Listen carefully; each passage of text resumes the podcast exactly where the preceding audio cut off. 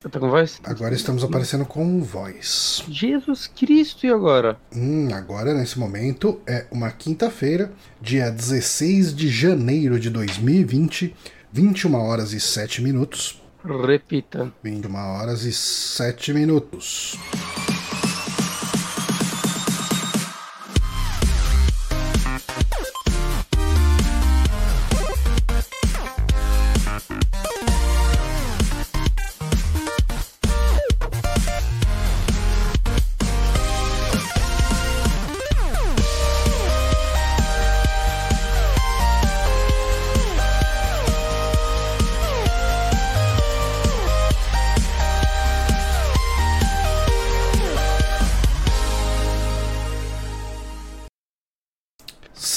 Começa agora mais um Saque Podcast, o podcast de indicações, hoje do Super Amigos. Eu sou Johnny Santos, estou com o Guilherme Bonatti.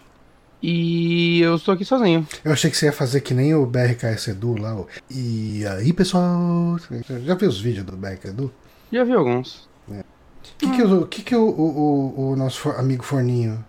Ah, o Forninho tá, tá, tá esperando começar a gravação do podcast dele. Porque o MDM ainda não começou a gravação, mas o nosso, o Saque Podcast, começou essa gravação que a gente transmite sempre ao vivo às quintas-feiras em torno de umas nove da noite. Aqui no twitch.tv barra superamigos. Depois a gente sobe essa transmissão em vídeo no nosso YouTube, youtube.com.br superamigos, e ah, em algum momento no meio desse intervalo, ah, no meio não, depois disso, a gente sobe também no nosso SoundCloud, no nosso site, para o pessoal poder ouvir no formato podcast, que dizem que é a febre, hein? Acho que vai passar rapidinho, viu? Eu, Galera, eu acho que esse ano de 2020 vai ser o ano do podcast, cara. João? Oi, você não tá me ouvindo? É, eu chutei o cabo. Eu acho que você tem que parar de chutar o cabo. Ah, cara, deixa eu ter meu- meus hobbies. Não funciona assim, você fica chutando. Ah, Mas, ah, falando em chutando, a gente continua vivo aqui neste podcast graças a doações dos nossos amigos, ah, nossos amigos como nosso queridíssimo Matheus Forney, que colabora no nosso ah, apoia.se barra superamigos. Então, se você não quer chutar um cachorro morto, apoie o nosso podcast. Gostou desse link? Gostou desse segue? Adorei. Ah, rapaz, eu, sou, eu tô muito inspirado nesse ano de 2020. Entramos em 2020, Guilherme Bonatti. O que, que você acha que 2020 vai trazer para nós? Já trouxe o GOT. Gote? Que gote? O Dragon Ball, né? Hum, Joguei 20 Começou minutos a e jogar, posso né? dizer, sem dúvida alguma, uma que é o melhor jogo que saiu esse ano que eu joguei. eu achei que você ia falar, sem dúvida alguma, um jogo de Dragon Ball. É tudo que dá pra saber dentro de 20 minutos desse jogo. Sim. então a indicação dele não vai ser hoje, gente, vai ser daqui, Daqui a uma duas semanas. Sabe o que eu quero chamar pra daqui duas semanas? Quem? Nosso queridíssimo amigo Saulo Raical. Não tô afim de chamar ele, não. Caralho, mano. Mentira. Por que, que você dá dessa assim? Não, onde- por onde anda o Saulo? Faz tempo que eu não falo com ele. Saulo voltou para Lambari, que é a cidade É. natal dele. Nos deixou. Saudade do Saulo, eu gosto Tenho do Saulo. muita saudade do Saulo. Aliás, vejam o canal do, Sa- do Saulo, que é o Oi Saulo. Eu gosto muito. Ele dá umas notícias de games, faz uns gameplay, é bem divertido. Recomendo muito, porque o Saulo ele tem um cérebro que funciona à frente do seu tempo e à frente do tempo dele também. Então eu recomendo muito, eu dou muita risada vendo as coisas que ele faz. Eu acho que ele fala muito bem. Sim. Inclusive. Lembra, ele me, eu não sei se, é influência, eh, se ele se influenciou ou não, mas ele me lembra o videogame Donkey. Videogame videogame Dunk. eu acho que eu nunca assisti videogame Dunk. Você deveria assistir, é muito engraçado. Mas o, o Saulo, eu falei que ele fala muito bem, né? Inclusive, na época que ele trabalhava, eu acho que ele trabalhava, eu não sei se era, acho que não era considerado marketing, era mais questão de eventos da Porto Seguro. Ele eventualmente fazia narrações assim, tipo, é, vai, você vai num show e daí antes lá fala, ah, não sei o que, Porto Seguro, o seu seguro de automóvel, sabe essas coisas? Ele falava Uhum. com a voz dele, coisa. Caraca. Ele, tá, ele fala bem, eu gosto do Saulo. Visitem lá youtube.com/barra Oi Saulo, eu acho que é esse, mas procurem no YouTube por Oi Saulo, que vocês vão ver o canal dele, é muito bom. Mas a gente não tá aqui para fazer propaganda dos outros, Já embora a gente possa, a gente já falou aqui do Melhores do Mundo, que dispensa apresentações, porque ninguém merece conhecer o Melhores do Mundo, sacanagem. A gente faz Uhum. isso aqui só por causa do nosso queridíssimo, queridíssimo amigo Matheus Forninho, grande escritor. Todo mundo é aqui do professor A de. gente tá só fazendo propaganda aqui. Esse é um podcast só de propaganda. Johnny. Pois é, é as Você pessoas. as. As pessoas que estão ouvindo a versão do podcast não vão poder ver essa expressão que você fez depois A dessa gente, tá frase. aqui, a gente tá aqui pra. Sabe, sabe o anúncio do YouTube? Só Anúncio você não do pode YouTube. pular. Esse você não pode pular. pode, você pode adiantar, né? Mas Você pode. Você não tem nem que nem Você esperar pode pular. Na verdade, assim, se for no YouTube, tem um botão de pular ali ele vai passar possivelmente por um próximo vídeo dos Super Amigos. O que não vai ser vantagem pra você. Nem pra ninguém. Nem pra gente é vantagem. Nem pra você, nem pra ninguém. Não, não é assim. Eu acho que é assim. Errei. Eu errei, o Fábio Júnior. O Fábio Júnior. Grande Fábio Ou, Júnior. Ra... ou Raimundos. Começamos com Praticamente Raimundos. uma. Praticamente uma viúva negra, só que sem matar as esposas. É, Esse é Fábio Júnior. isso aí. Ah, mas vamos falar das indicações direto, já que essa semana a gente não vai ter Amigames porque eu não fiz. Mas só por isso, é um bom motivo, eu acho. Eu queria gostaria de falar que eu tô decepcionado, mas a gente tem que esperar algo pra se decepcionar. né? Exatamente, se você não espera nada, você não pode se decepcionar. Só vantagens. É. Por isso que eu gravo com você. Aí, ó. Melhor parceiro. Ah, mas vamos começar com as indicações. Então, você assistiu uma série da Amazon, né? Não, da, Da Apple. Apple. Eu Hum. estou assistindo uma série da Apple porque eu acho que eu olhei e falei, nossa, nove episódios, deixa eu assistir. Aí chegou no oitavo, eu falei, caralho, não tá solucionando nada, né? Aí chegou no nono, eu falei, isso não tá com cara de nono episódio. Aí acabou o episódio eu vi lá a propaganda. Novo episódio, sexta-feira. Ah, tá, então ainda não acabou. Mas será se é uma temporada só? Porque é muita coisa pra fechar. Aí eu pesquisei, eu vi que ela tá planejada pra ter seis temporadas, então eu vou passar mais cinco anos assistindo essa porra. Aí, ó, que bom. Um programa Mas- pra você acompanhar aí por muito tempo. Mas, de certa forma, eu fiquei feliz, porque se ela acabasse nessa temporada, ela ia ser uma série que eu tava gostando muito, que eu ia falar no final que ela é uma bosta, porque ela não ia fechar nada. Que é a série Servant, Hum, que é uma série dirigida showrunner dela, sei lá. Não, showrunner não é ele, acho que ele é só produtor e diretor de alguns episódios. Uhum. Que é o nosso amigo Night Shyamalan, que eu nunca vou saber falar o nome dele direito, eu não vou nem tentar. vou não, falar tudo Shyamalan. bem. Eu tô, você falar Shyamalan, o pessoal sabe quem é. Que é o diretor de... D De... Eu queria saber algum filme muito obscuro dele pra lançar. Não, Não sei. fala, fala os populares aí que vai dar Os populares, é, Sexto Sentido, Sinais, agora, né, mais recente, o, o Vidro e o Corpo Fechado, o Corpo Fechado mais antigo, né, o melhor filme certo. dele. Uhum. E o, o Split, qual é o nome dele? Des- Fra Desfragmentado? fragmentado. Fragmentado. Não chegou perto o suficiente. É isso aí. Hum, E ele tá aí, né, brincando de fazer série de TV também. E quando eu vi, assim, a chamada, assim, eu vi o nome dele, eu fiquei com o pé atrás, porque, né, a gente fica com o pé atrás quando é coisa dele.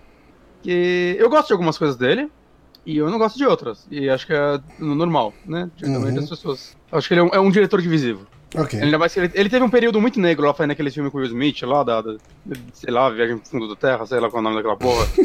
e um Mestre do Ar, um monte de, de filme bosta aí que ninguém lembra, né? Agora ele fez um Turn Back com Fragmentado e o Glass a galera não gostou muito, mas eu não vi, então não sei. Hum. Mas Fragmentado eu achei mó legal. Mas, é, essa série, assim, eu não sei dizer se o quanto dele tá nela. Ele não é o roteirista dela, o roteirista do- de todos os episódios é o Terry Barsglop. O que, que ele fez da vida? Bars, Gal, Bars Lagop. E eu não sei o que ele fez, que quando você vai no Wiki- Wikipedia dele, não tem, tipo, aquela lista bonita, saca? De, com todos os filmes, tem tipo um texto. E aí, tipo, quem lê texto? Pelo de Deus, né, gente? Não, texto é. Mas ele. Cara, ele isso é uma o mais coisa. Eu tava pela- assistindo. Hoje cedo eu tava assistindo. Eu tô assistindo o Star Trek Voyager, talvez eu fale um pouquinho dele hoje. ah, enquanto eu vou pro trabalho. E em determinado momento, um dos personagens falou. é, é, Eles, o episódio que eu tava vendo, eles voltaram pra 1996. E daí o pessoal Eu tava no assistindo.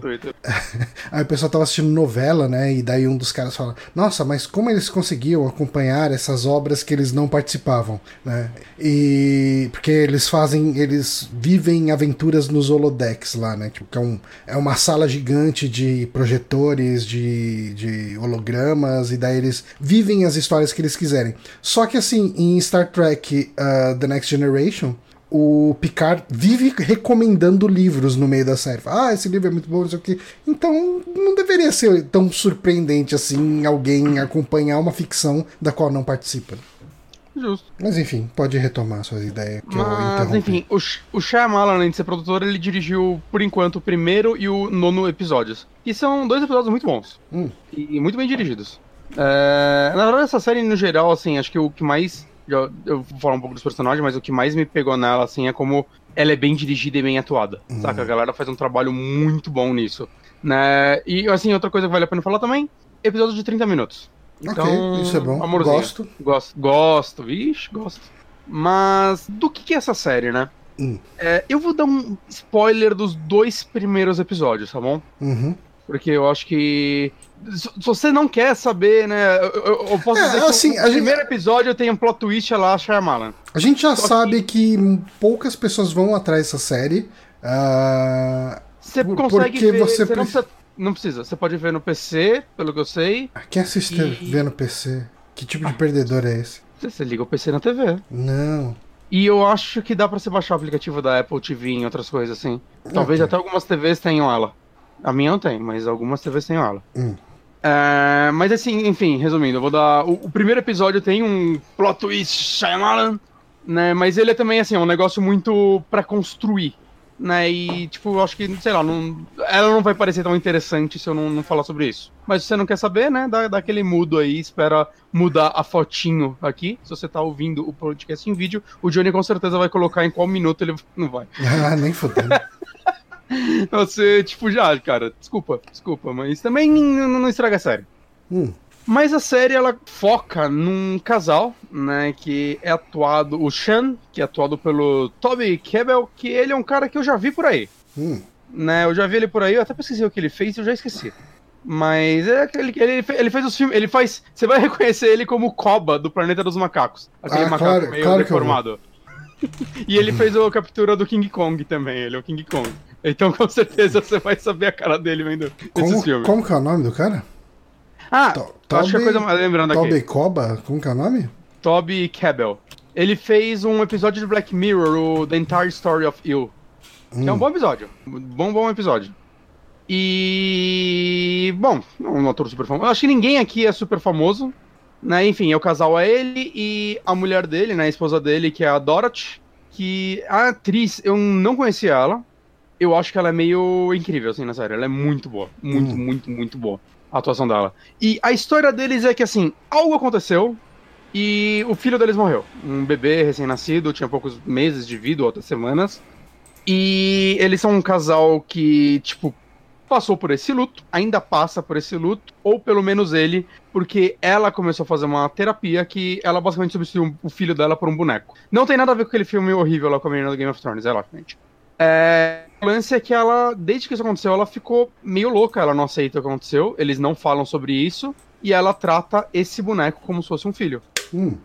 E vale falar que, assim, ela é uma jornalista, né, meio, tipo, bem sucedida e tal, né, e ele é um chefe, ele é um... um- ele, ele é um chefe que, tipo, ele bola pra- pratos pra restaurantes da casa dele, ele faz uns pratos muito loucos e, tipo, manda pros restaurantes, saca? Pra galera depois virar cardápio, ele cria cardápios, eu não sei Uhum. qual é o termo exato pra isso, né, pra essa profissão, e essa é uma parada dessa série, da É tipo fome... o cara que tava xingando na, no Twitter essa semana que ele tinha bolado uma incrível receita de sanduíche, ele tava puto porque os restaurantes não estavam querendo comprar a receita de sanduíche dele.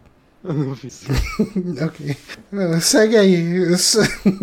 Fica aí essa Não, mas- recomendação de, de história que é um print de um tweet. Ma- Mas essa série é da fome, cara. Ele faz uns negócios mal bonitos, assim, Hum. né?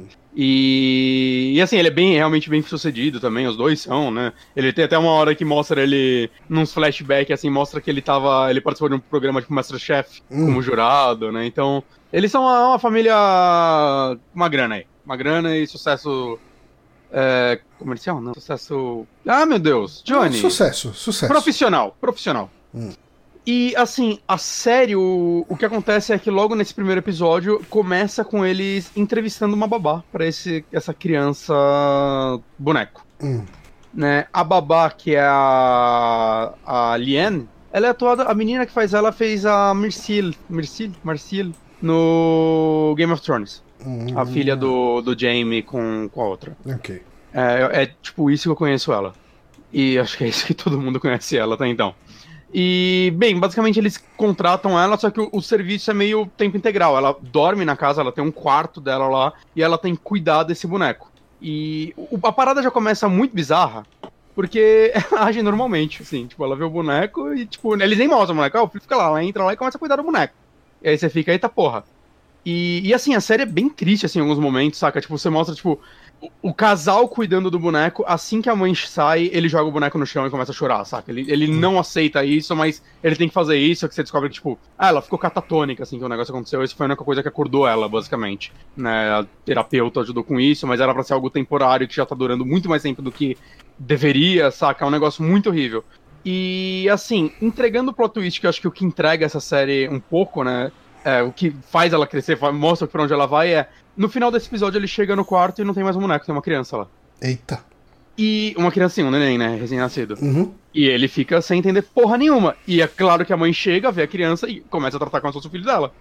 E o lance dessa série que eu acho muito legal é esse dilema que é tipo. Assim, você como telespectador, você não sabe ainda o que tá acontecendo. É uma. É algo sobrenatural, é algo. Sei lá, é, o, o personagem do, do Shan, ele acredita que não, essa menina sequestrou essa criança e trouxe pra minha casa. Uhum. E, tipo, é ele tentando descobrir o que tá acontecendo, saca? Ao mesmo tempo que vai rolando uma química entre os três, assim, de tipo. Apesar de tudo, tipo, melhorando. A vida deles está melhor com essa pessoa na casa deles e essa criança de volta. Né? Mas ao mesmo tempo, tipo, caralho, quem é essa criança? Quem é essa menina? É, começa ele. Tipo, tem um quarto personagem principal que eu ainda não falei, que é o Julian, que é o irmão da Dorothy. E ele é interpretado pelo Rupert Grint, que é o, o Harry Potter. Desculpa, deu uma cortada o Rupert Grint. Que é o Rony do Harry Potter, Ah, né? sim. Que também fez aquela série que a gente gostou bastante, o Sick Note, tá fazendo ainda, né? Essa série vai voltar? Eu li que a terceira temporada vai ser gravada esse ano, então parece que tá tudo certo. Eu espero, Mas cara, porque saiu a segunda? Não saiu a segunda ainda. Tem, tem as duas primeiras na Netflix, eu vi as duas primeiras. É Nossa. que elas são curtas, né? Tem tipo seis, sete episódios cada uma. Nossa, eu tudo- não assisti a segunda então. Você não viu a segunda? Não. Nossa, vê a segunda, é muito boa, cara. Muito, muito boa. Hum. É é uma série que, assim, quando tiver pra ser a terceira, é bem capaz que eu reveja, que é curtinha, né? Uhum. episódios curtos e tal. Mas, assim, cara.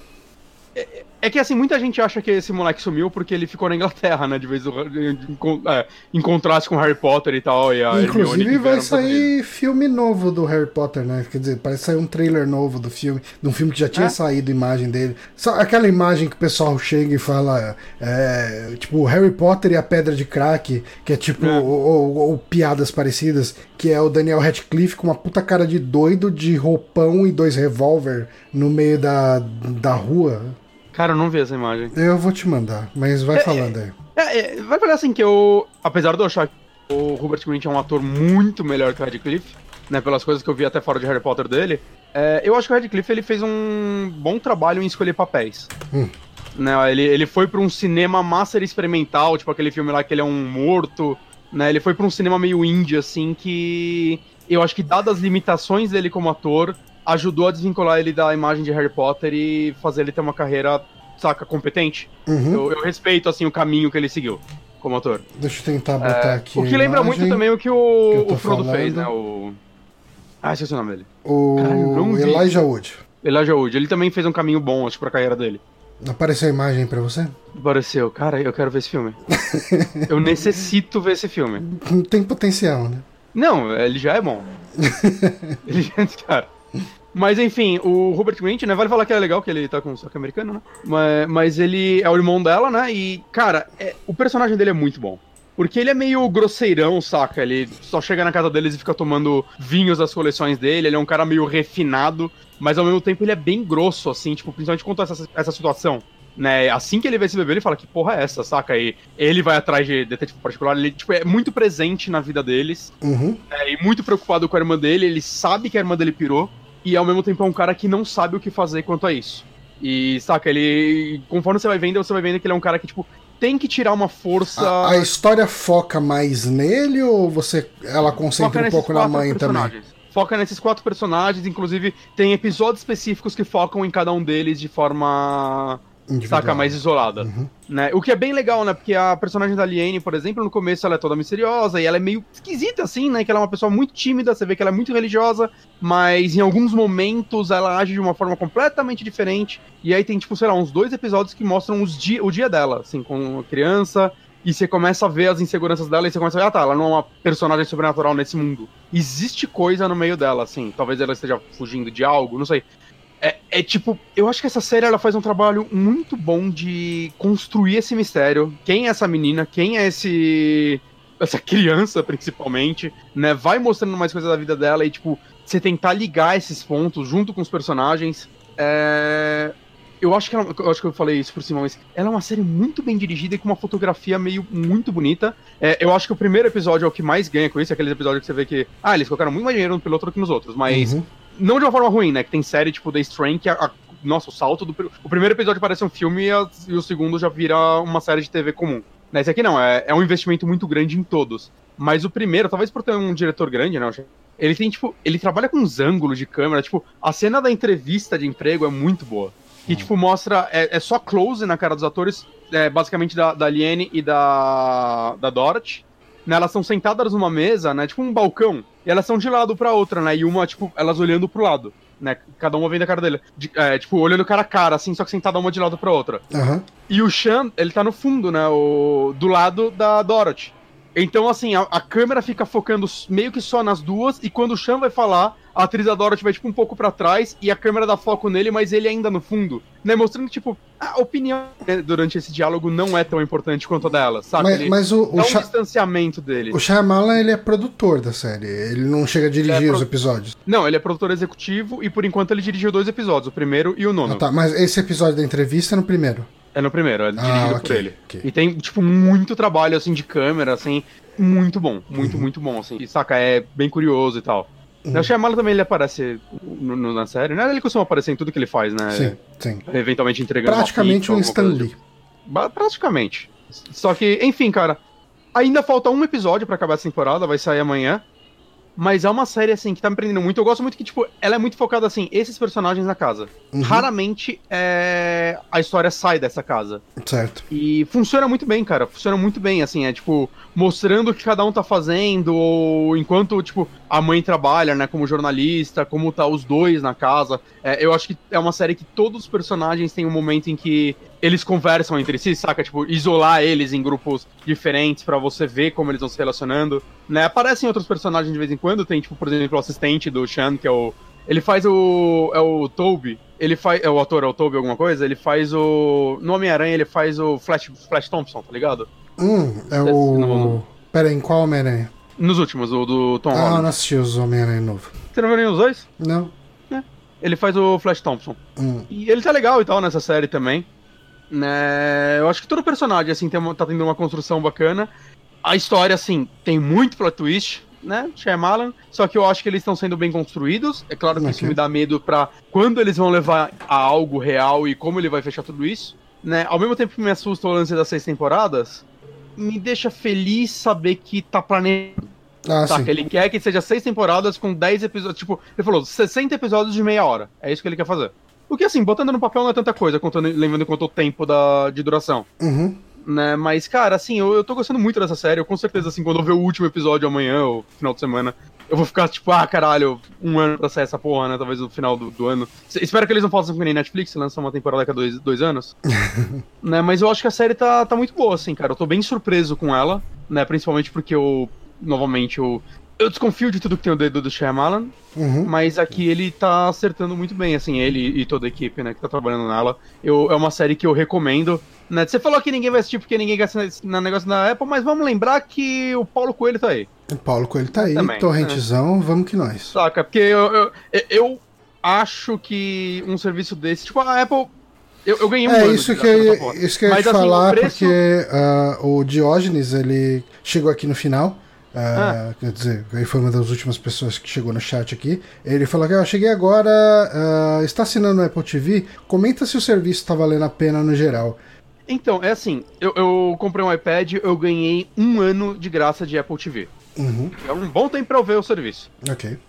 Eu só vi essa série por enquanto. O que eu acho é o seguinte: o preço é bom, ele é 9,90 por mês, reais, né? Então, saca, pelo menos eles não estão super cobrando caro, o que é assustador visto da Apple. É... O que eu vejo aí de muito elogiado é essa série show, que é aquela série. Essa série. do- Cara, eu, eu odeio essas, esses cortes que o, que o Discord faz na sua voz aqui pra mim. Essa série e uma outra que chama The Morning Show, que eu acho que. Não sei se concorreu a uns prêmios, que é uma série com a Jennifer Aniston, a Reese Witherspoon É, e Reese o Steve Carell. Sim. E é, parece ser muito legal, eu tô querendo ver ela, mas ela tem uma hora cada episódio. Uhum. Né, E tem umas outras coisinhas, então, mas assim, conteúdo exclusivo tem pouco, né? Não tem muita coisa. E eu não sei dizer a qualidade de todas, né? Mas, tipo, sei lá, tem uma série nova com o Jess, do, com o Jess Pinkman. Que eu tava querendo ver, mas eu vi a galera falando que é meio mal. Com, com ele e com a Octavia Spencer, que também é uma atriz, tipo, bem premiada e tal, né? Ganhou até Oscar recentemente, acho. E. Mas assim, tirando as coisas deles, eu acho um serviço meio bizarro. Hum. Por quê? Eu entro aqui, tô aqui. Tô com ele aberto. Aí tá aqui, era uma vez em Hollywood. Você, caralho! Aí você clica. Ah, não, comprar por R$ 44,90 ou alugar por R$14,90. Aí você, porra. Aí tem outro negócio que você abre, sei lá, você vai aqui, acho que quase todo Shyamalan. Você abre e, tipo, ah, tá, assista. Então, assim, ele não deixa claro o que tá incluso ou não no serviço. Que merda. É, e tem coisa assim, eu linkei, por exemplo, minha conta da, da Prime, tem outras coisas que eles são linkados. Quando você abre o negócio, ele, mesmo quando tem a opção de comprar, vezes tem um negócio. Ou assistir com, aí você clica lá e vai aparecer HBO Go, é, Amazon Prime. Ele vai mostrar os outros serviços que tem esse negócio pra você não ter que pagar. Ok. Eu acho muito. Alô? Alô? É, deu uma cortada aqui. Você Agora eu bati, novo, né? eu, agora eu um- dei um tapa no, no USB do fio. Hum. Eu sou muito burro, gente. Mas, enfim, eu, eu, eu não sei, cara, assim. Você tem um mês grátis, você pegar, né? Eu acho um mês, mas eu não sei quanto tempo grátis eles dão. E, sei lá, vale a pena você pegar esses dias grátis pra você testar. Eu acho que, assim, é um serviço que tem pouquíssima coisa. Talvez, assim, se você vê o conteúdo exclusivo te chamar muita E atenção. você sabe quanto custa a mensalidade Assina- dele? Eu já falei, na 90. Ah, tá, desculpa. É, tem, tem bastante coisa aqui, tipo, tem algumas coisas, tem uma série do Snoopy, nova. Hum. Tem algumas coisas que parecem interessantes, tem uns documentários, séries em documentário e tal, alguns filmes exclusivos. Mas assim, você vê que assim, é aquela. aquela. É um serviço que tá começando, mas assim, deve ter umas 20 coisas deles aí, aqui. E algumas coisas que não são deles que você acha. que você tem que achar sem querer. Então eu não sei, assim, eu não acho que é um serviço. Não é um serviço robusto. Você vai assinar pra ver as séries deles. Uhum. Pra isso. Ele falou que vai ter uma série da Fundação do Asimov, eu não tô sabendo. Isso daí me, soa interessante. É, eu lembro de ter, quando eles anunciaram o serviço, eu acho que foi um dos chamarizes iniciais, É. se não me engano. Ah, legal. Mas assim, não sei, cara. Talvez daqui a um ano ela esteja valendo mais a pena, saca? Porque, diferente tipo, a Netflix, quando ela saiu, ela nem tinha conteúdo exclusivo. Mas ela já tinha um catálogo grande, Uhum. né? Aqui não, não tem. Ou tem, eu não acho. Esse é o problema, saca? É, você tem que ir peneirando pra ver o que você acha. Então, eu, eu não o sei. que, que eles vão empurrar pra você comprar, né, também. É, assim, eu total me vejo quando acabar esse um ano grátis e eu tiver acabado as séries que eu assisto, eu não sei se eu renovaria mensalmente. Uhum. Saca? Se o serviço continuar como tá hoje. Eu me vejo renovando assim, sai a nova temporada de Servant. Ok. vou pagar, vou pagar um mês, vou pagar R$ 9,90 pra ver essa, essa temporada. Saca? Porque, Uhum. por mim, beleza, né? Você, é, é pelo menos tá de fácil acesso, tá funcionando bem, né? A qualidade de gravação e tal, da imagem tá boa. E Então, você beleza, tá eu me vejo assistindo na. TV, usando o app do tô PC, vendo ou pro- tá vendo só no iPad? Eu tô vendo no iPad mesmo, tá, tá uma delícia deitar na sala no sofá, botar o iPad na barriga, foninho e assistir. Funciona bem Ok. pra mim. Uhum. Eu já via muita série no celular, assim, Ah, sabe? tá, então a pra mim, Ana não tá vendo com você. Não, não, não. Ah, tá. Mas, mas novamente, né, pra quem chegou agora, você consegue assistir no computador. Isso eu sei por um fato que dá. Uhum. É, eu não sei agora outros serviços o quão acessível ela tá. O que eu acho estúpido, né? Você, é um serviço de assinatura que tá tendo investimento grande, né? Eles estão muitos atores grandes aí e tudo mais. Então, sei lá, eu acho estúpido você limitar um serviço de assinatura de filme a uma plataforma. Uhum. né? eu acho a uma família de plataformas, digamos assim. Mas, né, a Apple também toma umas decisões estúpidas com uma frequência, então não sei. Mas é isso, gente. Gostei muito, assim. Eu saí bem, bem surpresa dessa série. Quem tiver a chance de assistir, eu recomendo. Maravilha, então. Servant, a série do Night, é, M. Night Shyamalan no Apple TV. Exatamente. Tá, eu vou falar de um joguinho que eu tô jogando. ah, que eu tô jogando não, eu terminei ele e fiz os extras. Só que eles prometeram que vai ter conteúdo extra ainda. Malditos. Que é o The White Door. Ahn, eu já comentei aqui no passado de jogos da Rust Lake. Que são uns joguinhos para celular, né? É, um, esses jogos da Rust Lake, eles têm os, os Rust Lake, né? Tipo Rust Lake Roots, Rust Lake Paradise, Rust Lake. Qual que é o outro lá? O Hotel, né? Rust Lake Hotel. Hotel. Eu não joguei o último, acho. É, o eu Paradise, acho eu, eu acho. O Paradise eu, eu comprei. Não, acho que ele tava sempre muito caro, eu não comprei. O que, que é muito caro? O Paradise acho que ele tava uns 10 reais. Ok. Que absurdo, né? não, não é caro falando assim, mas é que eu tava jogando no celular e eu. Eu não gasto muito no celular, gente. Desculpa. Okay. Tenho, tenho, tenho, tenho, umas é coisas. isso aí, cara. R$13,99. Jogo de celular tem que ser gacha. Que você não paga. E você fica só pegando bichinho. Tem que ir tudo pro Apple Arcade, cara. Lá funciona. Você paga uma vez. É, mas. Não, né? É, isso aí. É só pagar um iPad também. Não, você pode ter um iPhone, você pode ter um iMac. Aí, muito fácil. Pode ter um Apple TV, se fala. Uh, mas enfim, né? Uh, pra quem não sabe do que eu tô falando, Uh, tem alguns jogos que são gratuitos dessa da Rust Lake, que são, se você procurar por Cube Escape, Cube, né, de cubo, Sim, uh, eu joguei Cube algum. Escape no, no, no Google Play, ali se tiver Android e na, no, na App Store lá do, do, do iPhone, você vai achar vários ali que são todos de graça. E são jogos meio que de escape room. Você tem que ficar resolvendo uns puzzles pra. Tipo, você resolve um essencialmente é resolver puzzles para ver a história andar. Um, e, e, esses Cube Escape são bem legais, eles são de graça, né?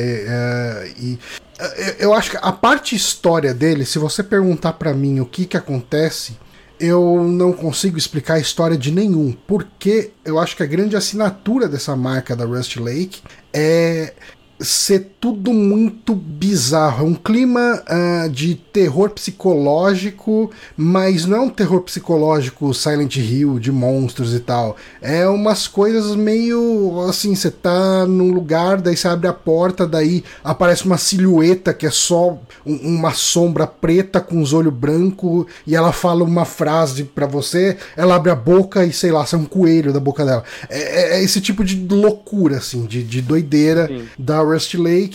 E daí tem, assim, os jogos da série Cube Escape, que são esses gratuitos, e tem os jogos premium dele, que são os Rust Lake, né? O primeiro Sim. é o Rust Lake Hotel, o segundo é o Rust Lake Roots, e o terceiro Rust Lake Paradise. Talvez, te, talvez tenha mais algum aí que eu não conheça. Eu tô olhando aqui são, só tem esses dois para é, esses três, né? Mas esses são os que eu conheço. E a Rust Lake ela criou um, um segundo estúdio, são é dos fundadores da, do estúdio Rust Lake, que chama The Secret Maze, acho que é esse. Deixa eu voltar aqui. Mas eles saíram do estúdio do Rust Lake pra Então, aí que tá. Não exatamente, tudo continua junto. Carreira ah, solo. É, é, é, tipo carreira solo do Bruce Dickinson enquanto ele ainda tava no Iron Maiden. Mas não, é, é Second Maze. E a hum. ideia deles é que nesse outro estúdio, não vai ser bem um estúdio, vai ser mais uma publisher. E o primeiro jogo é esse The White Door. Uh, não tem pré-pad, absurdo. Não tem? Que estranho. Não. Mas, uh, assim, os, os jogos da série Rust Lake, geralmente Pô, você vai Brasil, ter né? toda uma cena na tela direto, assim, né? Você vai ter, tipo, uma casinha, ou, tipo, uma árvore, um vaso, ou, ou, de repente você tá dentro da casa, então você vai ter o cômodo, você vai navegar por esse cômodo, tudo meio que em primeira pessoa. Uhum. Esse é o primeiro jogo deles que ele é em terceira pessoa, né? Você tem uma tela dividida em duas. É eu tô achando bem legal. O... É, não, que o Ian, ah. Falou aqui embaixo, que falou no, no chat, que eu falando da história, que a história não dá pra explicar e trata-se de terror, parece que o, parece o roteiro de Star Wars episódio 9. Verdade, eu posso falar de episódio 9 aqui hoje. Olha aí. Mas eu tinha esquecido completamente que eu tinha visto esse filme, de tão bom que ele é. Uh, mas enfim, voltando. Ele, diferente dos outros, você tem essa tela dividida, né? Na parte da esquerda você meio que controla um bonequinho. E na parte da direita vai dando zoom nas coisas que você está interagindo. Uh, você joga com esse Robert Hill, que é um cara que ele tá numa espécie de sanatório, num, digamos, é tipo um, um, não vou contar, não vou falar que é um hospício, mas é como se fosse, é mais um lance de tipo, é mais uma casa de recuperação mesmo, né? Uh, você fica nesse quartinho, daí você tem a sua agenda ali, uh, e daí você acorda, tem que tomar café da manhã, tem que escovar os dentes, limpar a cara, uh, daí, tipo, depois você tem que tocar a sirenezinha lá, vem uma enfermeira, te faz umas perguntas, baseado em coisas que você tem ali na sala, vai, tipo, você tem um cartão da época que você trabalhava, que fala o seu nome e seu, seu sua data de nascimento. Aí, ah, então, qual que é o seu nome? Né? Daí você fala, ah, meu nome é Robert. Ah, é... quantos anos você tem? Daí você faz a conta ali pela data de nascimento dele ali. E beleza, você vai fazendo meio que esse tratamentozinho ali. Conforme você vai passando os dias, vai explicando por que, que ele foi para lá. E, e daí ele vai se aproximando cada vez mais dos jogos da Rust Lake que a gente conhece. Porque eu digo isso porque uh, eu tive uma uma primeira impressão não muito boa dele.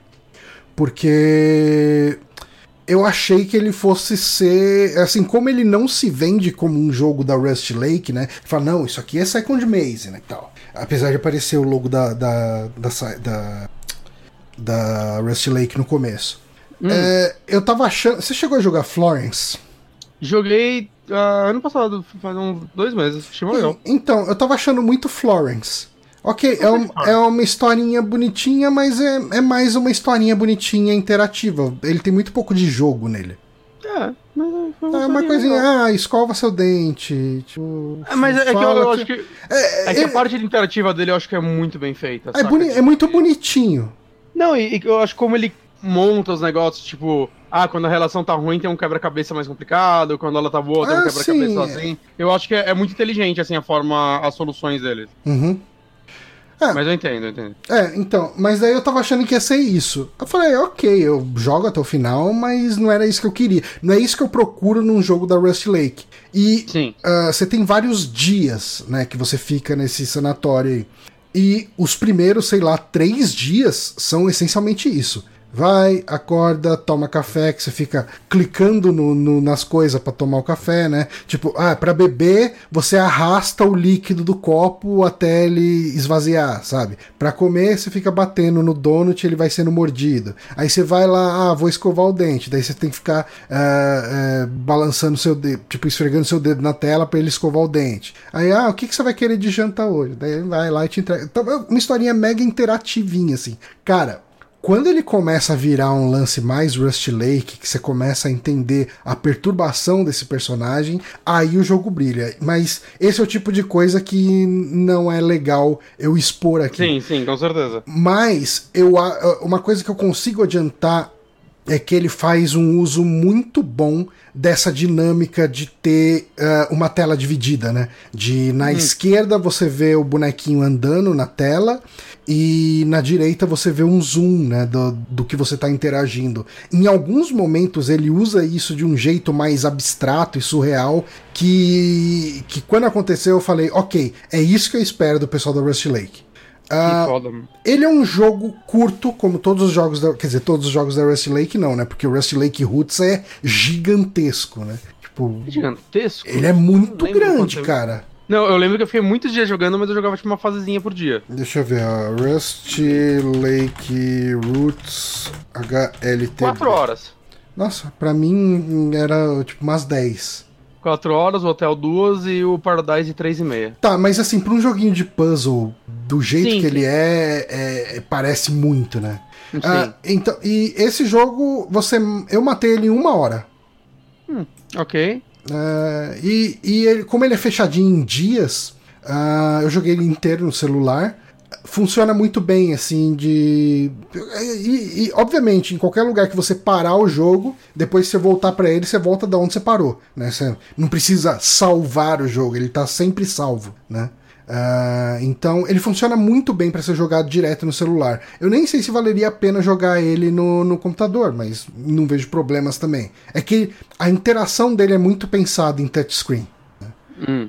Mas, cara, uh, eu não vou falar muito mais dele. Né? É um jogo sobre um cara com um trauma que tá tratando esse trauma e no meio disso tudo tem uma história maior um, que, que você vai descobrindo ela entre as fases, né? Entre os dias. Uh, recomendo, recomendo. Eu comprei no, no Android, eu acho que eu paguei 11 reais. Me empresta seu celular, Johnny. Mas eu recomendo, como todos os jogos da, da Rusty Lake. Sim, sim. Eu, eu quero pegar o Paradise antes, talvez. Ah, é importante, né? Tipo, se você nunca jogou um jogo da Rust Lake, quer saber se é para você, baixa os Cubescape, cara. Tipo, os Cubescape, Sim. eles são, assim, não tem muita ordem.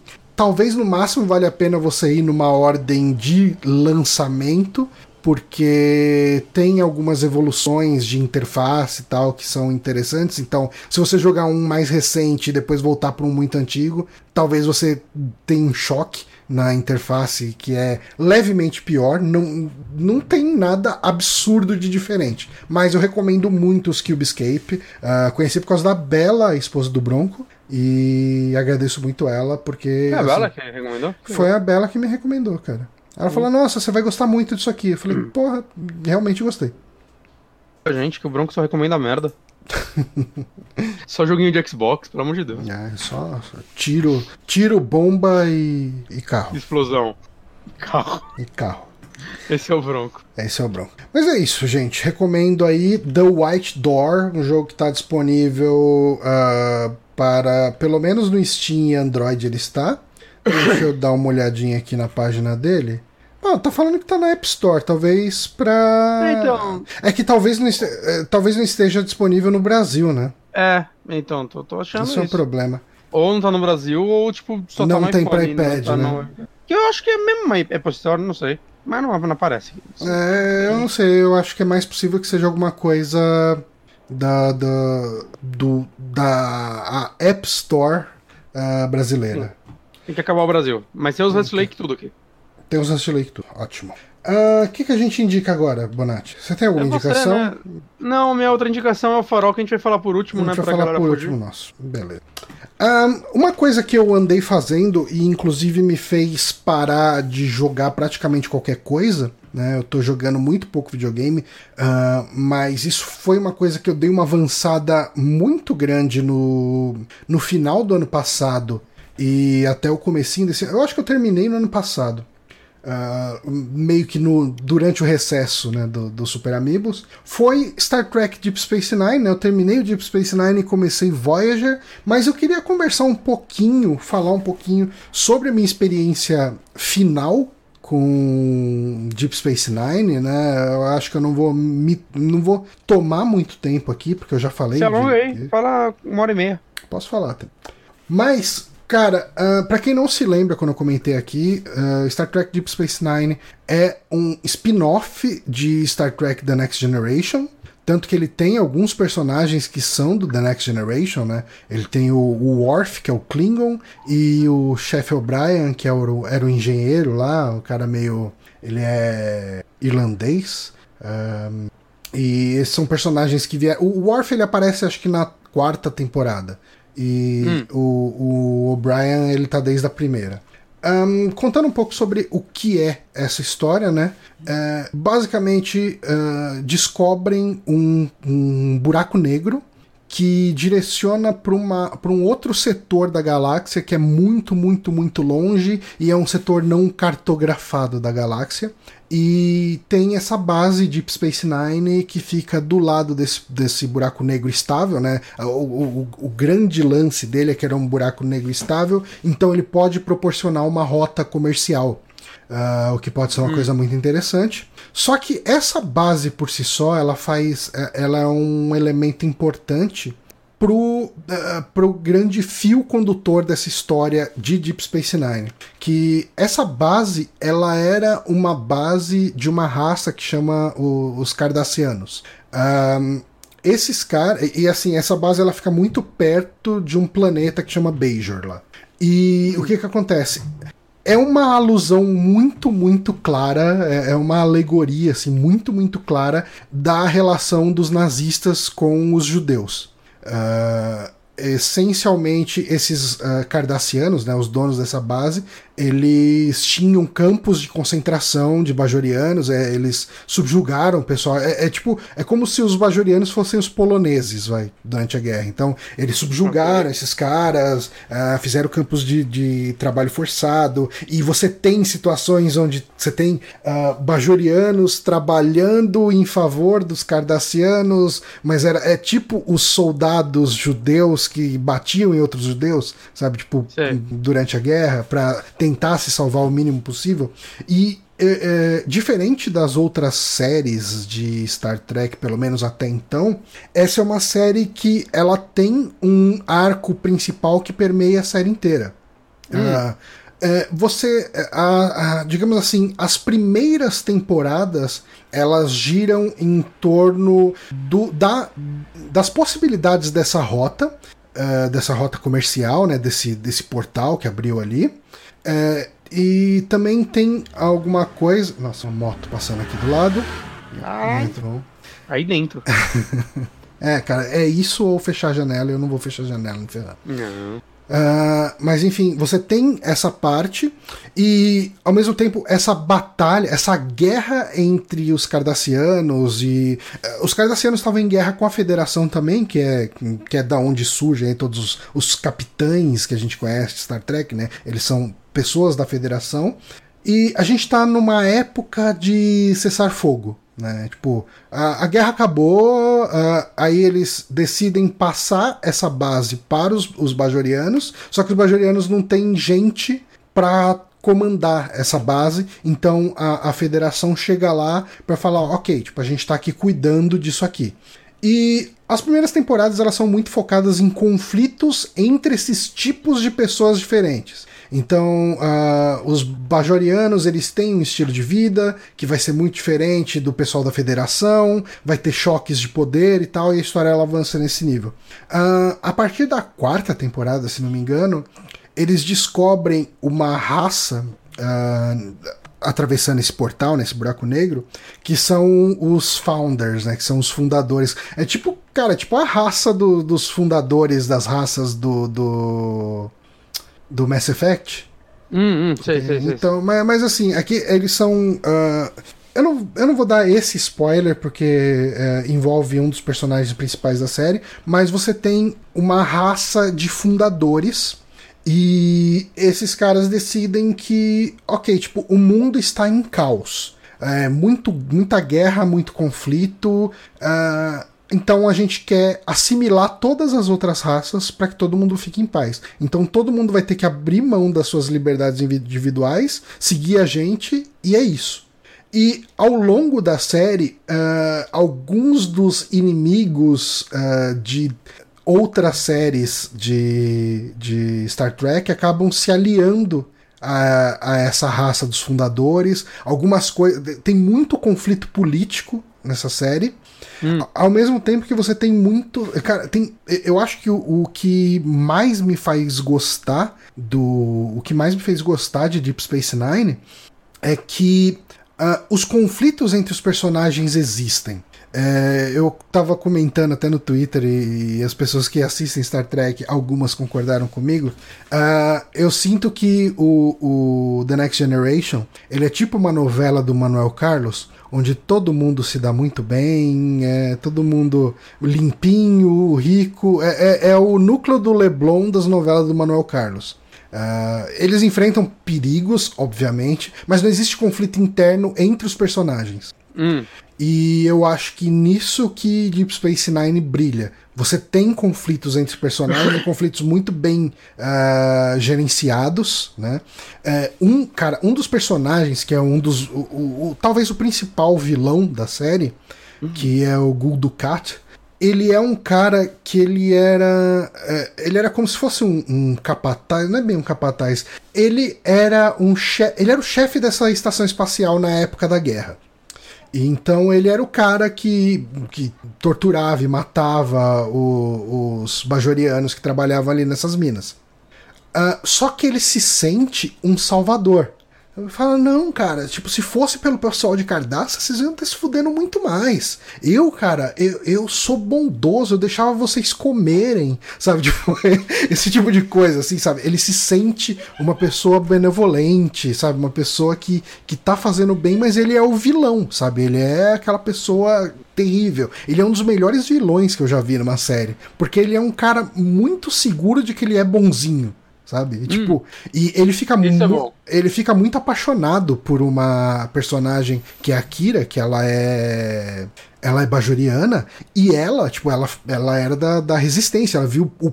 Tipo, ela viu o pai morrer, ela viu a mãe. A, eh, a história com a mãe dela é mega complicada, ela viu muitos amigos, colegas de revolução morrerem e tal. Ela sente nojo desse cara, mas assim, um desprezo terrível.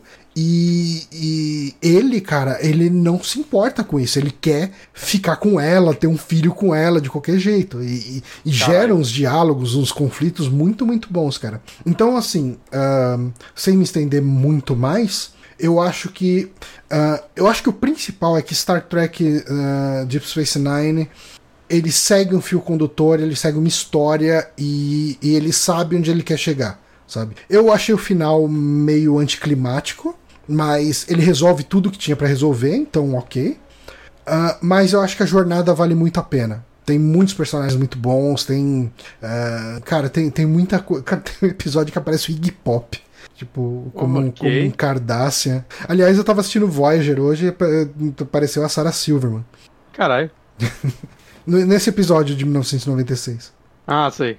É, é legal essas séries grandes e tal, que às vezes você acha muitas orquestras estar começando. É. Arquivo X é. Nossa, cara, aparece tanta gente. Até o Ryan Reynolds aparece. E ele, tipo, um personagem de 5 minutos no começo do episódio, assim, ele nem era importante. Eu sei que na Star Trek Enterprise aparece o, o Seth, Seth MacFarlane. Eu ia falar Seth ah, Rogen, é? mas não, é o Seth, Seth MacFarlane. Que, aliás, ele tem aquele The Orville que eu voltei a assistir, e The Orville é muito bom, cara. Muito, muito bom. É verdade, nem lembrava da série. Nossa, cara, é, é, cara, eu dou muita risada assistindo. Eu acho que ele, ele acerta muito bem a dose entre paródia e fazer uma aventura legal de Star Trek.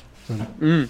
Que ele, ele, é uma paródia de Star Trek, assim, gritante. É, é Star Trek. Uhum. Não é uma. Ah, é uma mistura de influências. Não, não. Aquilo é Star Trek da época do Deep Space Nine pra frente. Uh, só que com o humor dele no meio, assim. E eu acho que funciona muito bem. Mas enfim, Star Trek Deep Space Nine, recomendo muito.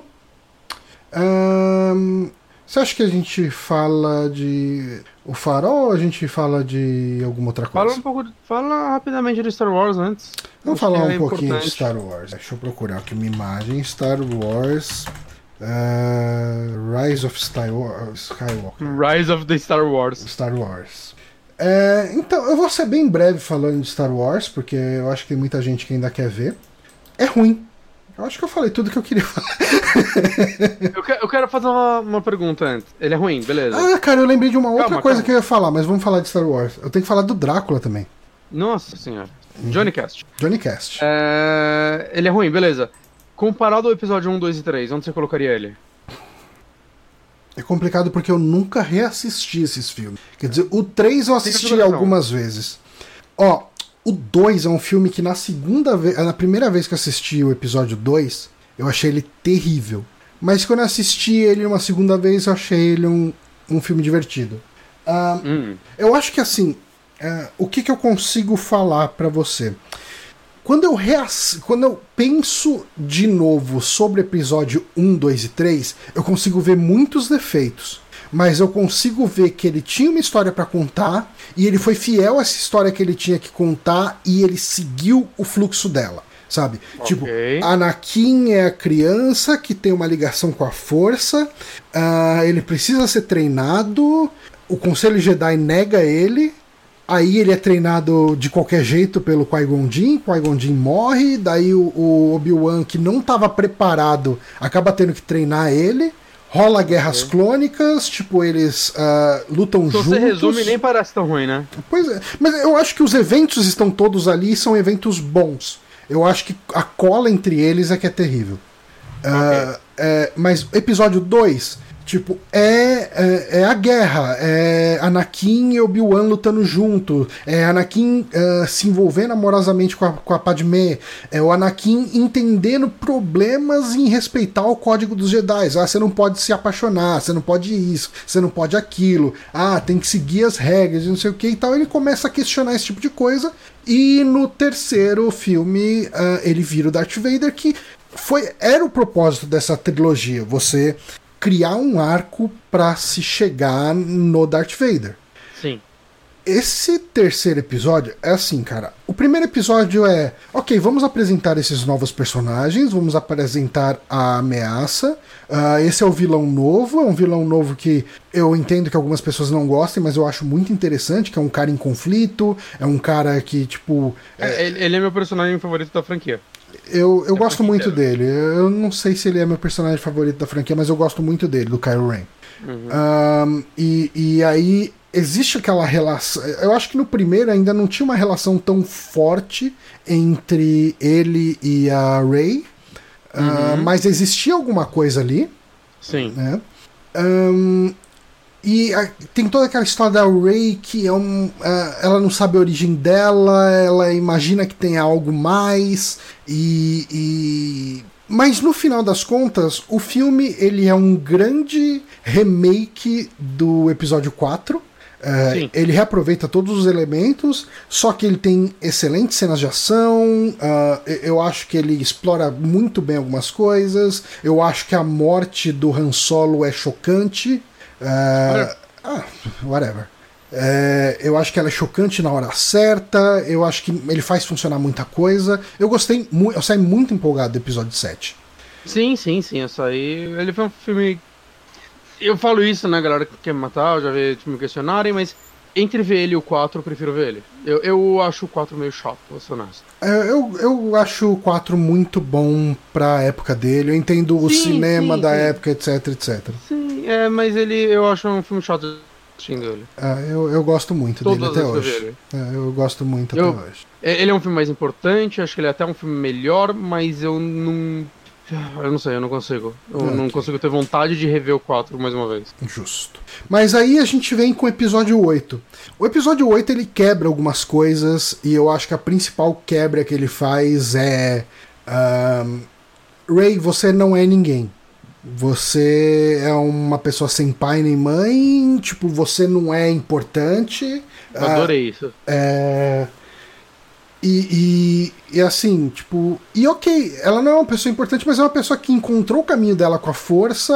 É, ele pro. Tipo assim, a mensagem que o segundo filme, que o episódio 8 passa, é que, ok, tipo, alguém pode chegar lá se. É, uma pessoa que não é um Skywalker pode ter um contato com a força e virar alguma coisa. E, e pode ser importante e, na história. E pode ser importante na história. Isso era muito legal. Eu acho que o lance do Luke ter desistido de tudo e ter feito que ele fez no, no, no, episódio 8 é bem legal. Eu acho que é uma desconstrução muito legal do personagem. Ele não é o herói, ele é o cara que desistiu, sabe? Tipo, um, chega. É, ele falhou, cara. Ele falhou com o sobrinho dele. O sobrinho dele foi pro lado negro, cara. Ele fala: não, cara, chega, não quero mais e tal. Isso é tudo muito legal. A, a cena do fim é terrível, é chato Sim. pra caralho, aquele negócio do cassino. Mas ok, tipo, não dá pra acertar tudo. Mas beleza, eu gostei muito do episódio 8, apesar dos pesares. Ele é meu favorito. O episódio 9, ele é. Ah, e se a gente jogasse tudo fora que foi feito no episódio 8, fingisse que ele não existiu e retomasse do episódio 7?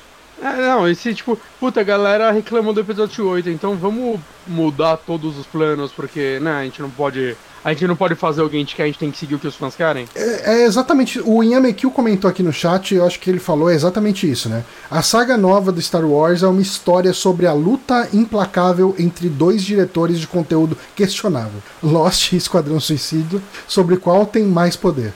E ele. Esquadrão Suicida? O... Brian, o Robert Johnson fez Esquadrão Suicida? Eu acho que sim, foi? Robert, não, Brian. Brian Johnson. Não.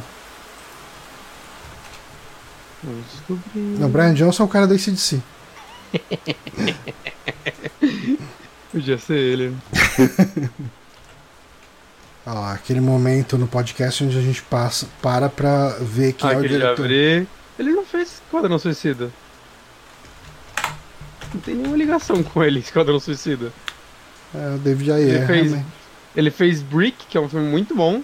Hum, Ele fez Looper, que eu nunca vi, mas eu conheço gente que gosta. Ele fez The Brothers Bloom, nunca ouvi falar. E é isso, Star Wars. E tipo, Breaking Bad, né? Ele dirigiu três dos melhores episódios de Breaking Bad, então quer dizer que ele é incrível. n- não, não sei do que o Yamikio tá falando. Tá, depois ele atualiza aí. Para de falar essas coisas, Yamikio. Depois ele atualiza aí nós e a gente acredita mesmo. Mas enfim, ele para. No final das contas, parece que Star Wars é uma briga entre diretores. E. É. E eu, eu, eu acho que ele joga. Cara, ele joga tudo que era interessante no episódio 8 em favor de um fanservice num filme sem criatividade nenhuma. Mas, cara, o roteiro, o vilão do filme. Ele parece ser. Cara, é, é literalmente aquele negócio. Ah, mas eu tenho um milhão de naves, sabe? Tipo. Foda-se, cara, mas, mas Cara. assim, como que isso apareceu aqui? O que, que Mas- aconteceu? Não, eu tenho um milhão de naves, eu vou matar vocês. E, e essa, nave tudo atira raio que explode o planeta. Nossa, mas a, Estrela da Morte não era grande coisa porque ela explodiu o planeta. Não, todas as minhas um milhão de naves explode planeta. Ok. Cara, é, é, é, é cara. bobo. É- ele é bobo, cara. É, Mas é um filme que é, cara? bobo. É assim, eles fizeram. Eles conseguiram lá comprar o direito de Star Wars, aí o J.J. Abrams conseguiu, sei lá, virou diretor, produtor, ficou super empolgado porque ele é super fã de Star Wars, aí, meu Deus, ele trouxe Star Trek de volta, agora ele vai. Aí ele pega isso aí, galera, Star Wars, é isso que vocês querem, e aí, tipo, ele fez o filme que todo mundo queria. Uhum. Primeiro o que todo mundo queria, de certa forma. Ele é um filme seguro, ele é um remake do episódio 4, mas ele é o filme que todo mundo queria depois da trilogia velha. Uhum. E assim, agora todo mundo odeia ele, né? Mas eu acho que na época a recepção foi mais positiva. No episódio 7? Dos episódios 7 eu senti uma recepção bem positiva, né? É, não, sim, é mas é que eu não sinto que o pessoal odeia ele hoje. Ah, não, não. Agora, agora a moda é falar que a trilogia 1, 2, 3 é melhor que essa. Eu, eu consigo entender a trilogia 1, 2, 3 ser melhor que essa por causa desse terceiro filme. É pra você, ter, pra, pra você ter uma ideia. Porque assim, é muito ruim quando você monta uma história e ela não chega em lugar nenhum. Ah, sim, sim, sim. O Nostalgia Critic fez um, filme, um vídeo muito bom sobre isso. Hum. Comparando as duas e tal, e esse argumento. E. e tipo, é, é, tipo um dos melhores vídeos dele em muito tempo pra mim. Uhum. Eu acho que eu recomendo a galera assistir. Mas, saca, sei lá, é que, é que eu tô vendo muita gente no Twitter falar agora da trilogia 1, 2, 3 como se elas fossem algo bom. Hum. Não é algo bom. Não, não. Chatos, terríveis, atuação horrível, CG, parece um filme da Pixar de baixo orçamento, mesmo que deve ser mais caro qualquer filme da Pixar, mas parece um filme da Pixar de baixo orçamento. Nossa, é um filme muito ruim, gente. Mas. É que eu, eu acho que quando você. Depois que você come uma sola de sapato, beber um copo cheio de caldo de carne pode não ser tão ruim. ok. Mas, que eu ia falar é o seguinte, eles fizeram esse filme, eles não tinham ideia de pra onde. Eles não planejaram nada. Uhum. Não foi que nem o George Lucas planejou 14 filmes. É. Mas, mas sério, não teve planejamento entre esses filmes. Então assim, tá, fizemos um remake do episódio 4, deixamos umas pontinhas soltas aqui, e agora? Ah, bota outro cara pra fazer. Bota esse cara aqui. E aí o cara chegou com as ideias dele. Aí foi criticado. Aí, tipo, e agora? Tipo, não tinham. Eles não sabiam o que fazer. Ah, bota o cara que fez o que todo mundo gostou e, e manda ele, tipo, apagar tudo e tipo, ah não, agora é é o retcon the movie. É. Saca? É tipo, mano, foram três filmes feitos à base do foda-se, parece. A base do caralho, a gente tem Star Wars, vamos fazer uns negócios muito loucos aqui. Eles não sabiam o que fazer. É, E, e ainda casa com isso a morte da Carrie Fisher, né? É, é. E ela teria um papel muito importante numa cena que eles precisam fazer uma jogada, tipo, eles precisam dar uma viajada forte pra corrigir essa cena sem ela. E, e é visível que eles fizeram isso. Então, ah, enfim, cara, episódio, o, o episódio 9 é um filme é, medíocre pra ruim. Viu? Eu não assisti ele, tá, gente? Eu só tô dando minha opinião. Cara, no- a- as pessoas que eu conheço que gostaram dele, elas falam. Não, então, eles falam, ah, é um bom filme de sessão da tarde. Tipo, é o máximo que as pessoas conseguem elogiar. Mas fala assim, eu não assisti, mas eu peguei todos os spoilers, acho que você. Ok. Eu, eu fui de cabeça, eu não tava afim. Eu tava já bem Ah, cara, desanimado ó, começo. De verdade, hum, não Quando perdeu. aparecer, na, quando aparecer na Amazon, eu assisto, saca? Tá indo Uhum. pra elas, boa. É. Aí um dia, assim, domingão à tarde, hum, Star Wars, por que não? É, e é bem capaz que você não se decepcione porque você não tem expectativa com Star Wars. E assim, eu não sou fã de Star Wars, eu mal ligo pra Star Wars. Uhum. Saca, assim, o, o episódio 5 é o meu favorito, porque eu gosto das construções dele, eu acho. E, uh, o episódio 5 e o episódio 8 são meus dois favoritos. E eu acho que os dois fazem boas construções e tudo mais, aos seus modos. Uhum. Né? Mas. E eu acho que eles são bons filmes no geral. Com vacilos os dois. Mas ainda assim, sei lá, cara, eu não é, não são não é uma franquia que eu reassisto os filmes com frequência sim. ou me importe, saca? Então, quero ver Mandalorian. Mandalorian parece estar. É, eu tô né? muito afim de ver Mandalorian. Preciso baixar. Agora que eu configurei o Plex, tá funcionando direitinho, eu vou baixar uns torrentezão e assistir. E você não assina VPN pra assistir eh, assinar Disney Plus e assistir de forma legal, Johnny? Eu não, não comprei nem o jogo da Respawn que eu gosto. Vou ficar dando dinheiro pra Disney. Mas a Disney vai. Vai, claro que vai. É, mas enfim, Star Wars é isso. E ahn, já que a gente tá nessa, nesse kill streak aqui de Johnny the Podcast, fala- eu quero falar um pouquinho. Eu não vou. Obviamente, eu não vou dar spoilers. Porque você ah, vai assistir, né? Eu, acredito que você Quero ver, quero ver, assistir. quero ver. Quero ver. Mas eu, como eu dei um, um pequeno spoiler do que eu ia falar, pelo menos aqui, eu assisti essa primeira temporada de Drácula ah, do da BBC e Netflix, né? Uma pergunta, é, é- é temporada? Tipo, vai, vai ter outras ou fechou aí? Eu acho que vai ter mais. É, assim, é, é aquele negócio. Eu espero que tenha mais para aquela história dar em algum lugar. Por outro lado, não sei se eu vou assistir se tiver mais, porque Ok. o último episódio não foi bom. Ok.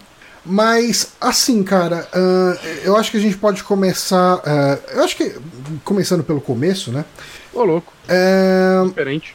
assim, essa série, ela é uma série que reimagina. Da mesma forma, a gente fez um vídeo no The Backtracker, pra quem não viu, acho que, é- acho que é o vídeo que eu mais tenho orgulho de ter feito. É, o, a gente fez um vídeo sobre filmes do Drácula, onde a gente conversou sobre. A, gente conversou, não, né? A gente falou, a gente apresentou alguns filmes do Drácula, né? O Drácula do, do Christopher Lee, o do Bela Lugosi, o do Frank Langella. Nosferatu. O Nosferatu, a gente comentou cada um deles, ah, como que eles desviam do livro originalmente, do, do livro original, né? E, e, assim, como todos esses filmes que, que a gente comentou nesse vídeo, ah, esse Drácula ele também ele aproveita boa parte da mitologia do Drácula, dos personagens, enfim, ao mesmo tempo que ele ah, afasta também eh, em muitos momentos. Ah, o primeiro episódio é o Jonathan Harker, que ah, ah, o Jonathan Harker ele é um personagem que aparece né, no livro, ele é o protagonista de pelo menos metade do livro. Ele é um advogado que vai para o castelo do Conde Drácula para para ajudar, assessorar ele, porque ele está se mudando lá da Transilvânia para Londres. Né? Ele está cansado de viver naquele vilarejo só com, com camponeses, mega afastado de cidades, e ele quer viver num lugar, numa cidade pulsante, num lugar onde aconteçam coisas. Né? E daí o Jonathan Harker ele vai ah, no castelo do Drácula para assessorar ele e ele acaba virando um refém do Drácula, né? Para quem assistiu Drácula de Bram Stoker é aquela história. Só que uma coisa que o twist desse filme é que eu achei até que ele fosse transformar o Jonathan Harker no no Renfield, que é o louco, né? Que aparece em algumas das histórias. Hum, Que é aquele louco que come mosca, que idolatra o, o Drácula. Não sei se você vai lembrar desse personagem. Sim, sim, sim, sim, sim. Que no, no filme do, do o primeiro a gente até elogiou bastante o autor dele. Sim, sim, exatamente esse cara. Uhum. E eu achei que eles fossem mesclar esses dois personagens, que nem o filme do Bela Lugosi, né? Uhum. Ah, porque o, o primeiro filme, ele é. No livro, né? Quando o Jonathan, Jonathan Harker consegue escapar do, do Castelo do Draco, ele vai para um convento. Ele passa um tempinho no convento, mas nem menciona isso lá, né? Ah, e depois ele vai para Londres, né? E nesse meio tempo, o Drácula foi para Londres. Esse primeiro episódio é o Jonathan Harker. Você vê que ele tá com extremamente debilitado, ele tá careca, tá com tipo a unha caindo, sabe? Ele tá meio Caralho. podre assim, contando pras freiras como foi a história dele. É, como que foi passar no Drácula.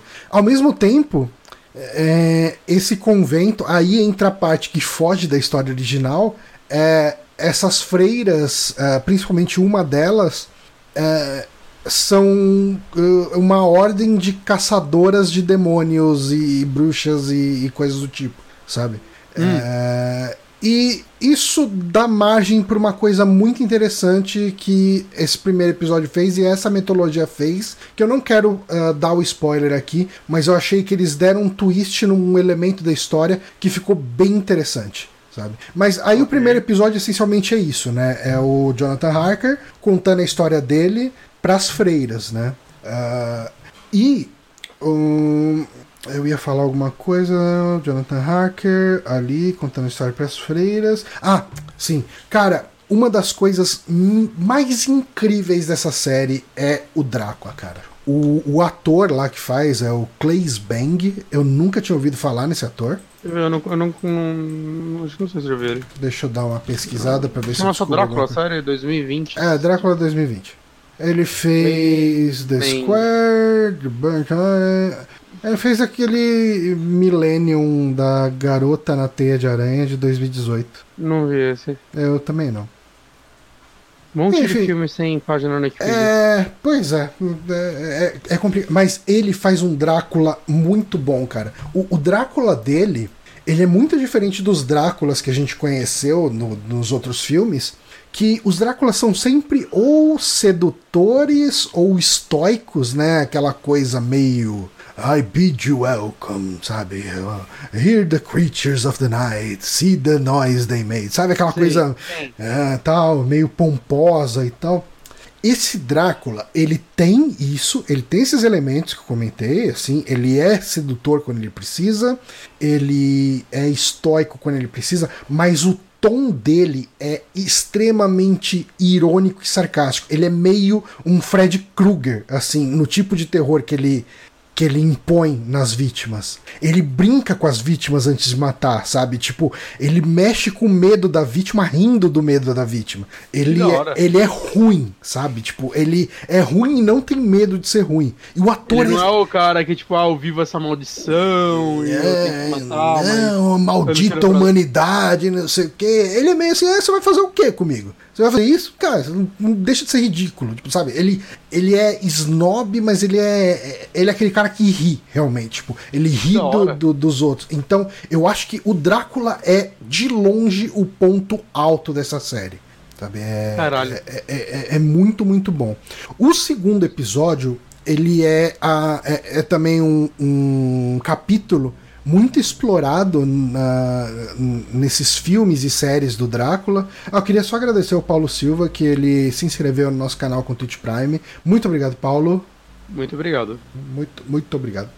Uh, mas, enfim, uh, o segundo episódio é um elemento muito explorado das histórias de Drácula, que é a viagem do Drácula no, no Demeter, no De Demeter, acho que é Demeter, né? De, sei lá, se escreve Demeter, né? O navio. Ah, tá. Uh, e basicamente quando Drácula vai para Londres, ele vai num navio. Uh, ele, ele, vai. É assim, nas histórias, eu acho que em todas, todos os filmes uh, que eu tinha visto antes, a história é a mesma do livro. O Drácula é, oh, Thiago Joker, obrigado aí também por ter se inscrito com o Twitch Prime. Pessoal que está ouvindo esse podcast, se você se lembrar, se inscreve no nosso Twitch Prime uh, ali, se inscreve no nosso Twitch com o seu Prime da Amazon, que nos ajuda um bocado. Mas voltando ali, retomando a história. É, todas as histórias do Drácula que contam esse episódio do, da viagem dele é assim: tem um barco, um, um navio cargueiro com a tripulação ali só. Um, e eles são incumbidos de transportar, dentre outras coisas, uma carga de caixas cheias de terra. Porque Sim. uma das lendas do Drácula, né, uma da, um dos elementos da mitologia dele, é que o Drácula precisa da terra da Transilvânia para recuperar o poder dele. Então ele precisa dormir em contato com a terra da, do lugar onde ele nasceu para ele recuperar os poderes, senão ele fica fraco. E nesse, uh, nesse segundo episódio, existe o barco, existe uh, a tripulação, uh, existe, mas e o Drácula tá lá. Só que o Drácula, ele anda pela, pela, pelo navio, normalmente ele é, passeia pelo navio normalmente, e existem outros passageiros, que são é, estudiosos, ricos e tal, nesse navio. Que é um navio fretado por alguém importante. E daí um, um dos personagens chega e fala pro Drácula: Nossa, mas você não foi escondido, né? Ah, você acha que ia fazer uma viagem da Transilvânia para Londres trancado numa caixa de terra? Ele brinca com esse elemento do, que da hora. Do, do, do livro e do, dos outros filmes. Então ele dá uma subvertida aqui e ali. E, cara, esse episódio, esse segundo episódio é maravilhoso. Eu achei muito foda, assim. E, e a essência da história tá ali, cara. A mesma coisa. É o Drácula indo da Transilvânia para Londres e ele vai matando a galera dentro do barco. Só que ele tem isso. Cara, eu não quero falar o motivo do último ser uma bosta. Ah, não, tenta, só, porque só é um. É um review sem spoiler. Cara, no último episódio ele traz mais personagens. Uh, ele traz a Lucy, uh, que é a melhor amiga da Mina, né? Hum. Uh, ele traz o Dr. Seward, né? Ah, é importante falar, né, que tudo que eu falei aqui é, se passa na época do Drácula mesmo, tá? Não é tipo dias Não é tipo Sherlock, que é dias atuais. Tá, eu vou dar esse spoiler. O terceiro episódio é dias atuais. E eu só vou falar isso para você, pra não falar mais nada. E daí você consegue supor por que, que ele é uma merda. Mas não é puramente por isso. É, porque eu, eu não desgosto dessa ideia. Ok. Eu sou. Eu quero muito que você assista e que a gente converse sobre esse último episódio, full spoilers. Talvez até uh, se a gente tiver um dia aqui de um episódio de indicações que sobrou tempo no final, a gente fala desse episódio com spoilers. Porque os tá. outros episódios, eu acho que qualquer coisa que eu falar deles além do que eu falei, Uh, primeiro, só agrega. Sabe aquele podcast que o pessoal fica só falando evento por evento que acontece uhum. e, e, meio que não agrega nada? Sim, sim, sim. É... Eu gravei muito assim. É, então, a gente já, a, a gente aprendeu muito com isso, né? Então, é. eu acho que é, é besteira a gente chegar e falar, ah, aí ele matou fulano, aí ele foi para pro fundo do barco, aí depois ele fez isso. Aí, não, cara, não agrega. O que eu, eu acho que é uma história muito legal de se acompanhar, e é isso, é a viagem do Drácula no barco, e o barco tem tripulantes e tem passageiros, e, e é isso que você precisa saber para saber o que você vai encontrar lá. O desenvolvimento da história é, é como você vai aproveitar isso. O terceiro episódio é terrível de ruim, então por isso acho que não, não vale tanto a pena falar dele. Okay. É, sem dar spoiler. Eu, eu, acho que você vai assistir. Uh, eu, eu quero falar. O melhor de todos. Eu queria falar muito algumas coisas que eu gostei dele para você, que são poucas, mas elas existem. Eu gosto muito da Lucy. Uh, a Lucy é um personagem muito explorado nos filmes do, do Drácula porque ela é, é a mulher cobiçada que acaba virando vampiro em algum momento. E eu acho que o jeito que eles fazem isso com essa personagem aqui é muito legal. E eu gosto muito do Dr. Seward, que ele é um discípulo do Van Helsing, né? Hum. E, tanto que é ele o cara que chama o Van Helsing quando aparece vampiro, né? E aqui, cara, como que você faz um doutor que ele é um discípulo de alguém? Ele é um estudante universitário eu achei um twist muito bom, porque nas histórias, ele. Eh, tipo, na, em todas as histórias, o Dr. Seward é um velho, né? Só, só que é meio que um velho que não sabe nada. eu ia falar uma coisa, eu não vou usar seu trabalho, não. Aí. Olha, eu, eu acredito que seja o Rodrigo, deu uma passada aqui. Promessa é dívida, segue o host. Aí, ó. Oi. Uh, mas, enfim. É eu acho que o, o que eles fizeram com o Dr. Seward, transformando ele. Eu falei um universitário, mas é quase isso, não é exatamente isso. Eu gostei muito disso. Eu acho que o jeito que eles trouxeram o Renfield pra série é muito legal também. É, é, um, é um jeito de fazer aquele maluco que uh, idolatra o Drácula fazer sentido nos dias atuais. Mas a história que ele conta com esses personagens é terrível, é uma bosta e não vai para lugar nenhum sabe? Tipo, ele hum. tinha os elementos ali que eu entendo que os elementos estando ali por estarem ali iam criar uh, um desprezo por fãs do Drácula. Ah, dias atuais, que bosta. Tipo, ah, estragar a história porque trouxeram para os dias atuais. Eu acho que dá para fazer. Uh, como o Sherlock, eu, eu, gosto muito da série do Sherlock sendo nos dias atuais. Eu acho que funciona bem. Eu nunca vi Sherlock, é, deveria ver, né? É, eu, eu acho que o Sherlock ele tem um problema que eu acho que é uma série inconstante demais. Eu acho que o primeiro. Tipo epi- Drácula? Tipo? Tipo Drácula, que você não gostou do último episódio, é inconstante. É, eu não gostei, é, eu não gostei do último episódio. É, Eu diria que o potencial é o mesmo, porque é, o Sherlock, a primeira temporada. É a mesma coisa, né? Três episódios de uma hora e meia cada. Hum. Na primeira temporada, é, o primeiro episódio é excelente, o terceiro episódio é excelente, o segundo episódio é. eh, sabe? E o que o Rodrigo falou lá no, no chat. É, Sherlock começou muito bem, mas a terceira temporada, a terceira temporada é muito ruim. A quarta São quantas? são, quantas? quatro temporadas. Aí acabou ou segue? É, tá num hiato indefinido porque possivelmente o cachê do Benedict Cumberbatch tá de- deve estar um absurdo. Hum. Então tem que hum, xingar ele no Twitter até ele topar voltar, né? É, então, eu não sei se eu me animo pra voltar Sherlock. Eu, eu acho que a série se perdeu demais. Mas a quarta foi ruim também? Então, a quarta tem bons momentos. Cara, mas a série já teve uns hiatos, né? A, a terceira de 2014 e a É, quarta porque de o, o, 2017. o, o Benedict Cumberbatch começou a fazer um monte de filme, né? No meio tempo ele fez aquele filme do, do, do Doutor Turing, fez o Doutor Estranho. Mas, então- mas assim, as temporadas fecham nelas, né? Eu posso assistir uma e. ele, fez, ele fez o Smaug, né? No, no Hobbit. E é tudo nesse é. meio tempo. É, Mas as temporadas se fecham nelas, né? Eu posso ver uma Cara, temporada. eu diria até que praticamente os episódios se fecham neles. Eu pensei que cada tipo temporada fosse três episódios sobre um mistério. Não, não, não. Eu- assim, existe um fio condutor de coisas que acontecem com os personagens que permeia a série, mas cada episódio tem um mistério. E o mistério é resolvido no, no episódio. Ah, legal. Então, é aquela série assim, tipo, ah, essa história de fundo vira um flavor. Mas eu acho que assim, dá pra acompanhar. Dá para acompanhar ela muito de boa assim, falar, porra, eu acho que hoje eu vou assistir um episódio de Sherlock. Você assiste, tipo, se você assistir o outro episódio daqui dois anos, não vai ser um problema, sabe? Tipo, Entendi, ah, puta, eu não lembro. Não é como se o fio condutor da história fosse uma coisa muito absurda, sabe? Entendi. Mas enfim, Drácula, ah, gostei muito do primeiro episódio, gostei muito, muito do segundo episódio. O terceiro episódio é uma porcaria sem tamanho. Ok. E pra fechar esse programa, vamos falar Pra do fechar. filme preto e branco com o vampiro, Um vampiro? Com o outro vampiro.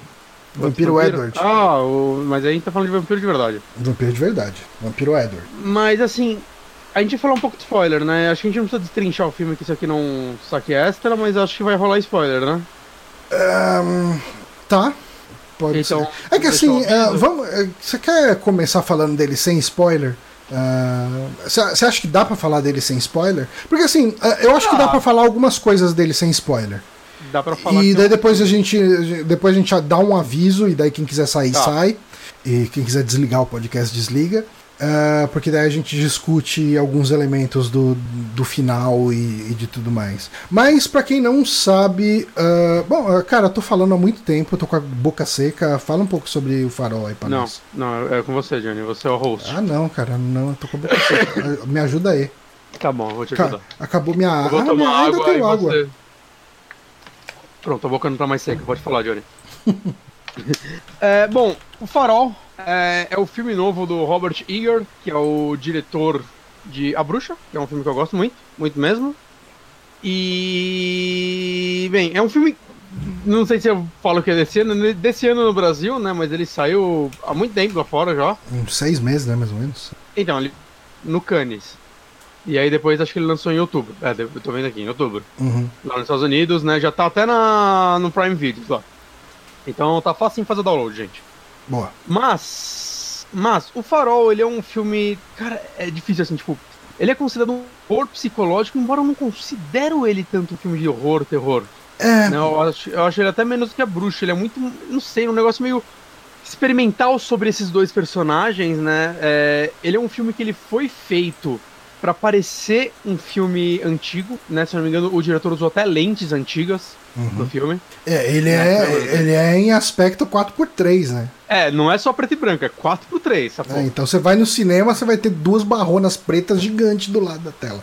E é interessante porque, assim, por causa desse formato, eu automaticamente fui assistir o filme com esperando um filme antigo, saca? Então eu fui Uhum. esperando um filme lento, Talvez até, tipo, eu tava até meio preocupado, puta, tomara que eu não sinta sono no cinema. E essa é a parte engraçada do filme para mim, que é. Eu amo o ritmo desse filme. Eu achei que esse filme não é entediante em, em segundo algum. Ele, né, ele... Eu, eu acho que assim. Ele é um filme de dois. Cara, esse filme ele poderia ser uma peça de teatro.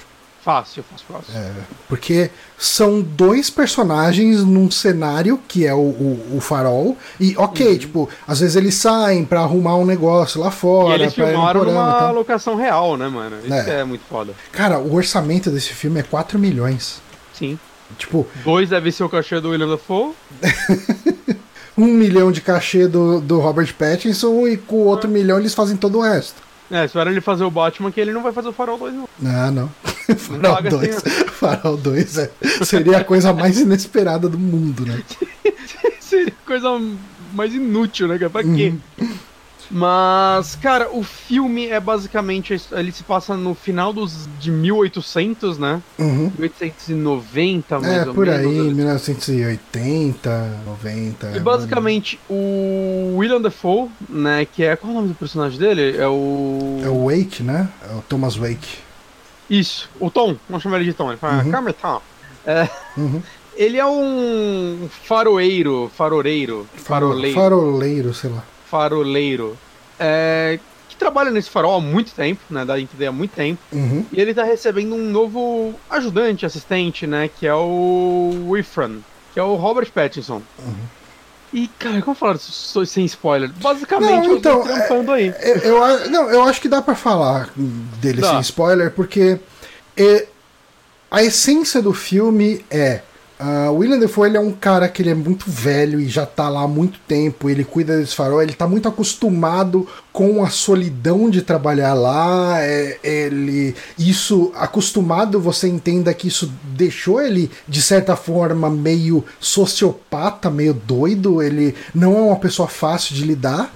E o personagem do Robert Pattinson, né, o Efraim Winslow, ele, ele é um cara que, assim, uh, tanto que o Wake ele chega e pergunta para ele, cara, mas o que, que você tá fazendo aqui? Você é jovem, você é bonito, uh, por que, que você tá vindo pra cá, no meio do nada, numa pedra, trabalhar num farol, sabe? Tipo, uhum. Então, assim, ele tem motivos ali, escusos para estar tá ali, né? Uh, e, e com o andamento do filme, é, isso é uma coisa que dá para ver pelo trailer, né? É, com o andamento do filme, você vê que você vai acompanhar a convivência desses dois caras, mas não é uma convivência saudável. É, é uma convivência de pessoas à beira da loucura. Tipo, num é lugar ermo. É destrutiva, né? É, é uma convivência extremamente destrutiva. E eu acho que é, é, esse, esse é um filme que de verdade eu acho que spoilers estragam muito pouco ele. Porque eu acho que é um filme que você é, aproveita muito dele. Uh... Eu não sei, tem muita coisa que acontece que eu não gostaria de saber. É, eu fui ver ser. sem nem ver o trailer, assim. Eu, é, ver... eu tinha visto o trailer e eu sabia que eles brigavam, que não sei o que, mas isso não, não isso afetava. é esperado, é. mas eu, eu acho que existem coisas que. Na hora que a gente falar spoiler, eu cito elas. Uhum. Que eu acho legal, eu não acho que estraga o filme realmente saber essas coisas, mas eu acho que para mim foi uma surpresa, porque foi um filme assim, eu não sabia nada. Eu sabia que era o novo filme do diretor da Bruxa, eu sabia quem eram os uhum. atores, eu sabia que era preto e branco. Mas eu acho que ele é um filme que tem muito. Ele perde muito menos se você souber as coisas que tem nele do que um Bacurau da vida. Ou até a Bruxa. Ou até a Bruxa, sim. Sim, mas eu tô é, falando pra mas mim, assim, é, o, o, o, ato que... de descobrir esse filme foi muito foda. Ah, sim, mas o que eu queria falar a respeito da questão de spoiler, não estragar ele, é porque eu acho que a parte legal desse filme é, são as atuações do William Defoe e do Robert Pattinson. Os dois são excelentes. Cara, são umas atuações incríveis e você vê como que escala é, é, é, esses conflitos entre eles e não só como escala o conflito, mas como escala as situações de amizade deles, de uh, os momentos que eles começam a se dar bem, sabe? As é, cenas que eles estão bêbados são tão boas. São, cara, e, e é muito intenso. É, tipo, quando eu terminei de assistir, né? Eu cheguei postei no Twitter lá depois, falei, cara, assisti o Farol. que filme intenso. Assim, eu não queria falar que era um filme bom ou que era um filme ruim. Ele é um filme muito intenso. Você, tipo, a, as relações interpessoais que acontecem nesse filme são muito intensas. Uh, o, o, jeito que esses dois personagens. Porque é um filme de dois personagens, puro e simples. Sim. Uh, e você vai é acompanhar. Uma coisa que eu pensava nesse filme enquanto eu assistia, e depois eu vi alguma, alguns reviews americanos que as pessoas citaram isso, é eu consigo mentalmente fazer algumas pequenas comparações com o Iluminado na estrutura dele. Hum, sim. Saca? É, personagens isolados no ambiente, é basicamente esses personagens e você vendo o que vai acontecer com eles, né? O filme, até quando a gente saiu do cinema, eu falei pra você, né? Pra mim é um filme do gênero vai dar ruim. Você sabe que vai dar merda, você não sabe qual é a merda nem como vai acontecer, mas vai dar merda. Uhum. Saca? E a tensão é, é que você sente assistindo ele é o que vai se construir aí dentro. Sim. E, e, eu acho que ele faz essa construção maravilhosamente. E, e, eu acho que ele não tem. E como ele é um filme mega arte, né? É um filme preto e branco, em 4x3, com câmera antiga, etc, etc. Ele não te poupa de coisas violentas e gráficas demais ali, né? Uhum. Algumas cenas, assim, sabe? Tipo, algumas cenas são.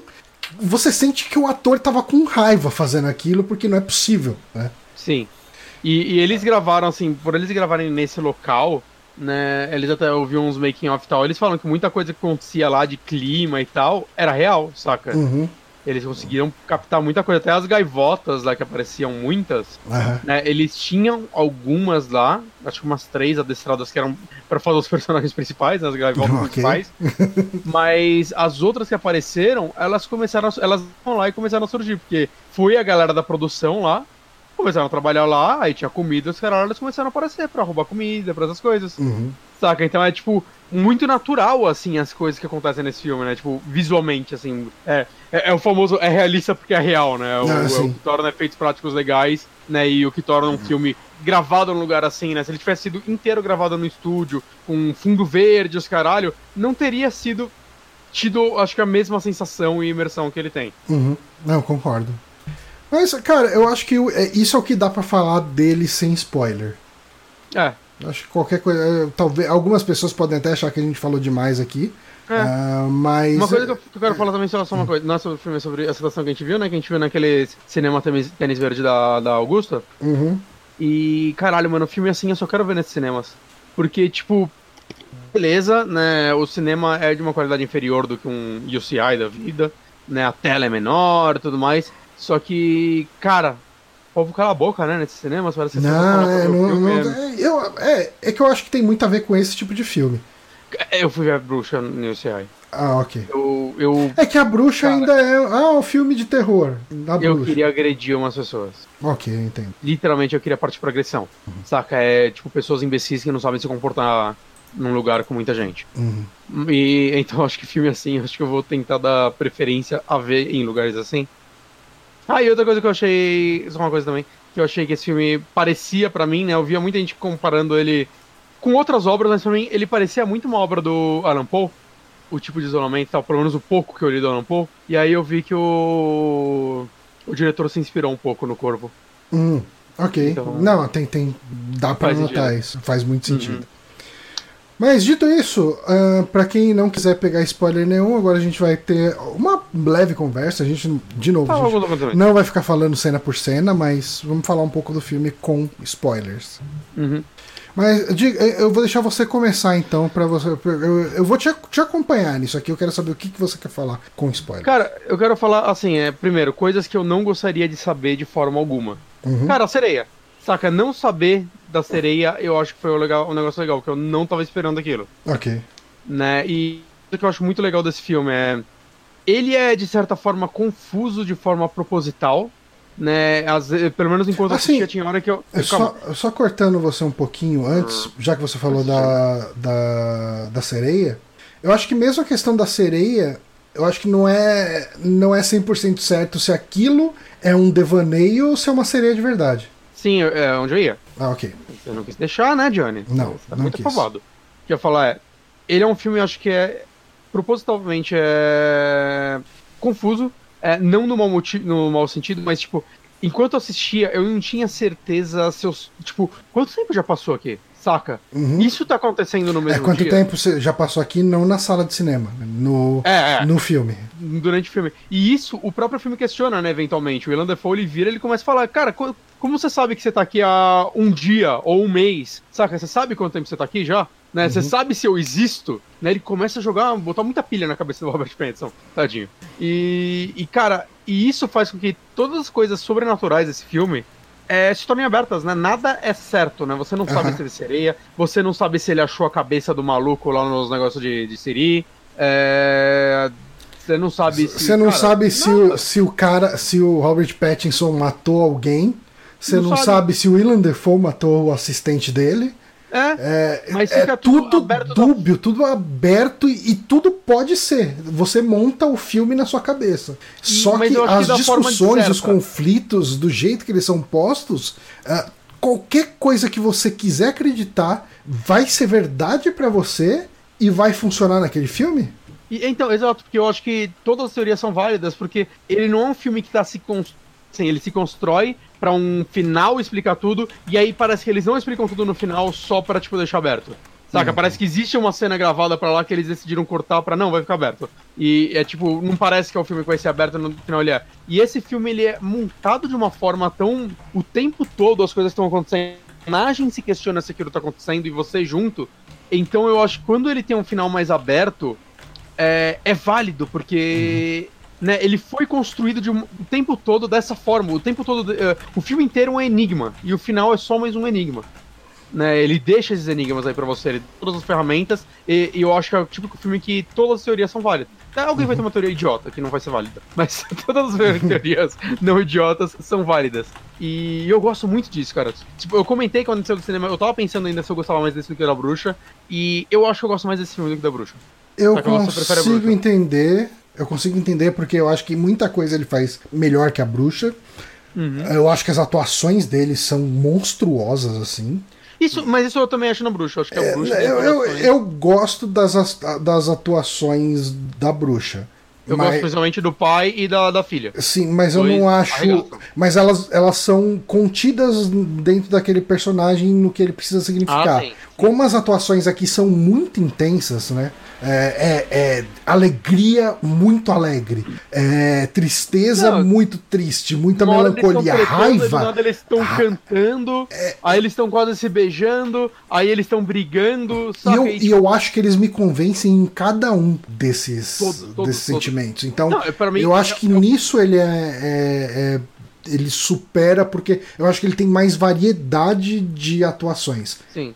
E é um filme pra mim, assim, os dois atores fácil, assim, concorreu ao Oscar, pelo menos indicaçãozinha, né, que eles estão fantásticos, os dois. Né, o. Cara, eu não sei, ele tem. E é um filme que é, é foda que ele tem umas cenas muito engraçadas de uma forma genuína, né? Uhum. Tipo, quando o William Defoe ele fica realmente é, ofendido porque o cara não gosta da comida dele. Essa cena é incrível, porque ela é engraçada, aí ela É, é engraçado porque ele, ele começa a, já- a agir como uma criança contrariada, Não, né? a cara dele, né? Ele não tá com cara de raiva, ele tá com cara de tipo. Decepcionado, né? Decepcionado, ele não. Aham. Mas lagosta você gosta, pelo menos a lagosta você gosta. saca? É, é muito bom isso, cara. É, é um nível assim, saca? O William Dafoe já sabe que ele é um puta ator. O Robert Pattinson, Pattinson, é, Pattinson, caralho.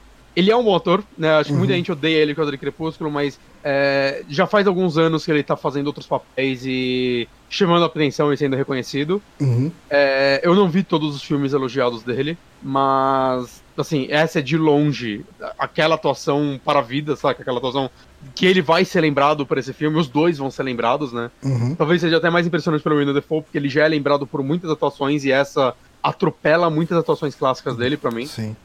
Né, mas eu sinto também que nada desse filme também é jogado, tudo é muito bem construído. Né, até o lance do, do aspect ratio dele, né? Da Uhum. 4x3, né? Ele dá uma impressão de que você tá preso naquele cenário com aqueles personagens. É, ele Né, ele- fecha mais o cenário, né? O, o- É, ele é esse muito aspecto de 4x3. Parece que o personagem tá preso no frame, tá ligado? É um Aham. negócio meio. é, ele ajuda com a claustrofobia, isso. Não é tipo por ser arte ou algo Uhum. do tipo. Eu sinto que tá lá pra passar a mensagem do sentimento desses personagens. Sim. E funciona bem. Uhum. Né? Cara, cara, que filme. Eu quero ver esse filme de novo. É, Eu quero muito ver esse filme de eu, eu acho que eu quero ver ele de novo, sim, também. E- eu achei muito como- bom. Eu acho que ele faz muito bem tudo que ele faz. E como você disse, talvez a melhor cena de violência animal já feita no cinema. É a melhor cena de violência animal já feita no cinema, gente. Meu recomendo, amigo, recomendo. Você gosta de violência animal? Esse filme é pra você. Cara, é, é- é- Sabe o meme do Milhouse, tá ligado? Do Simpsons? Ah, e o- word dead! E o Vamos Vitor, ele comentou também de uma cena, acho foda a cena do William Defoe sendo enterrado vivo. É, Mano, é e o William desesperador. Defoe, ele realmente ficou tomando terrada na cara. É, eu não é, não Eu dá pra fiquei você assim- forjar aquilo. Então, Ainda mais fiquei com um assim, orçamento de fiquei 4 milhões. É, então, é que eu não sabia o orçamento. E quando eu achei aquilo, eu ficava pensando, caralho, será que eles tacaram, tipo, sei lá, açúcar nele, alguma coisa? Aí, tipo, teve uma entrevista que perguntaram pra ele qual a cena mais difícil do, do filme. Ele falou, não, a cena mais difícil talvez da minha vida. É a cena que eu tive que ser, que ele tá sendo enterrado vivo, mas ele tá falando, ele tá fazendo um discurso. Uhum. E a terra entrando na cara dele, na, na boca, no nariz, e ele continua falando. Sim. Mano, Ele engoliu, ele engoliu terra ali naquela cena, com certeza. Caralho, é um senhor de 60 e tantos anos, gente. Dá terra pro senhor comer, não. Matar o Defoe no filme. É, não. Mas, Imagina. mas é também um filme muito legal, assim, você vê entrevistas deles e tal, porque você vê que, como é ba- basicamente esses dois personagens, né, e um diretor e tudo mais, você vê as entrevistas são os três, você vê que é aquele filme, parece que os três se dedicaram muito pra isso acontecer e Uhum. Realmente os três ficaram muito próximos fazendo isso, saca? Pra entregar o melhor trabalho possível e eles fizeram isso. Eu quero, eu quero ver alguma entrevista deles, porque assim, o Robert Pattinson ele costuma cagar em cima dos personagens dele, né? Ah, ele, eu vi ele que fazia isso com o Crepúsculo só. É, não, ele já tá falando, o Batman é um fascista, não sei o que e tal, então. Cara, é, é muito engraçado. Tem uma, uma das entrevistas que eu vi, o diretor começa a falar do tipo de filme que ele quer fazer e tal. Ele fala: Ah, eu provavelmente vou, queria fazer um Batman. Ele, é, acho que não. O Robert Pattinson olha pra ele e fala: Bullshit. E assim, é um lance assim, esse diretor você vê que ele gosta muito de pegar uma época e recriar, né? O- A bruxa tem todo o lance do dialetos que eles falam. O Farol tem a mesma coisa, inclusive vendo reviews americanos foi interessante ver que lá fora eles estavam vendo o filme com legenda, porque tava difícil pra eles e o diretor realmente ele pegou diários, jornais de faroleiros pra escrever os diálogos. Ele tipo pegou os jornais, ele lia via as coisas que eles escreviam e com base nisso ele escreveu os diálogos, né? E e o próximo filme dele vai chamar The Northman. Hum, E vai ser um filme medieval. E eu quero muito ver o que esse cara vai fazer com isso. ok. Pessoa- é- pessoas com peste bubônica. Tô com de saco cheio de coisas medievais? Tô. Esse diretor pode fazer. Ok. E, e ele foi cotado pra fazer um filme, um remake do Nosferatu. Se alguém pode fazer um remake do Nosferatu, é esse cara. Porra, depois disso aqui. É. Então, tava em produção, aí entrou on hold. Mas pelo que eu vi, ele foi cotado porque ele, durante a faculdade ou algo assim, ele dirigiu uma peça de teatro do Nosferatu. Foi muito Hum. elogiado. Então, quando foram fazer, pensaram no remake, foram atrás dele. E é, se for ter um remake de Nosferatu, tem que ser esse cara. Eu não consigo pensar em outro. Eu, eu, eu, eu tô eu, ansioso pra um remake de Nosferatu? Não. Se ele for fazer, eu tô completamente ansioso pra um remake de Nosferatu. ele vai querer pegar uma câmera alemã e filmar com aquela imagem amarelada. Ele vai fazer exatamente o mesmo filme, cena por cena. Pelo amor de Deus. eu, eu tenho muita curiosidade pra saber o que seria um Nosferatu novo. Que tem um remake de Nosferatu já dos anos 70 que a galera gosta. E tem aquele é remake mais recente que o pessoal também gosta, não é? Mais recente? Qual? Ou não? Eu tô confundindo. Ou é só. acho que não. Será que eu tô confundindo com aquele filme que é os basti... o, Tipo, uma. Os bastidores? Pode É, ser, ele é dos é. anos 90, 2000. Hum. Eu tô com ele no PC faz tempo que tem que assistir. Ele é um, um filme que foi feito como se fosse um making off do Nosferatu, né? Hum, sim, sim. Ele, ele, ele, sei lá, ele pega Ah, não, eu tô confundindo justamente com esse filme que você tá falando, do, do Robert Eggers mesmo. Qual? Ou não, que vai sair, que tá em produção. Ah, tá, é. tá, tá. Hum. É, então, tá, tá on hold, né? Espero que volte. Depois do The Northman. Ao mesmo tempo, né, o diretor, tipo, quatro anos de um filme pro outro. que Vai demorar pra gente ver o próximo filme dele, né? Não, tudo bem. Tudo bem. Não Sai tenho um pressa. bom dos dois. Uhum. Pode fazer. É, o Tarantino também faz um filme a cada quatro anos. É a vida, E né, toda gente? hora tem filme. Tipo, você não vai morrer por falta de filme. Você consegue Mas eu, esperar. queria, mas eu queria ver o próximo filme dele, cara. Ah, sim, mas daí você espera. É bom que daí cria uma expectativa. Sim, Daí você tem a possibilidade de se decepcionar porque existe a expectativa. isso é verdade. Viu? Mas enfim, gente, o Farol ah, recomendamos muito. É, Eu, acho que, vai, se eu tivesse visto ele colocado ali com os filmes do ano passado, ele estaria, sei lá, no meu top 3 filmes do ano passado. uhum. Saca? Fácil, fácil, fácil, fácil. É, eu vi pessoas que não gostaram dele, eu consigo entender, porque ele Ah, não, não, não. é, não é um filme fácil, assim. Não, e, eu consigo entender quem não gosta da bruxa, saca? É, a bruxa eu acho que é um filme meio foda que assim. Virou quase uma guerra o lance de pessoas que não gostaram ficar criticando quem gostou, porque, ah, esse filme é merda, esse só gostou pra aparecer, e pessoas que gostaram é, ficar falando das pessoas que não gostaram como se elas fossem estúpidas. E parece que virou uma guerra entre isso. Né? Quando, tipo, gente, às vezes as pessoas não gostam, às vezes as pessoas gostam. É só um filme. Saca no final das contas. É, o, quem falou, quem mandou uma muito boa foi o Salimena. No, no Twitter dele falou: Esse filme vai substituir facinho o Boyhood nos xingamentos de quem odeia cinéfilo, né? Vai lá ver o farol então, porra. Porra, eu isso. achei Boyhood um filme mó legal, mano. Ah, então, mas o Boyhood é o filme Eu de, de, pra zoar cinéfilo tênis verde. Né? Eu não sabia que isso acontecia. Aí, viu? Essa Vai assistir. Boyhood então, otário. Vai assistir Boyhood lá, filme, o cara filmou o moleque 20 anos.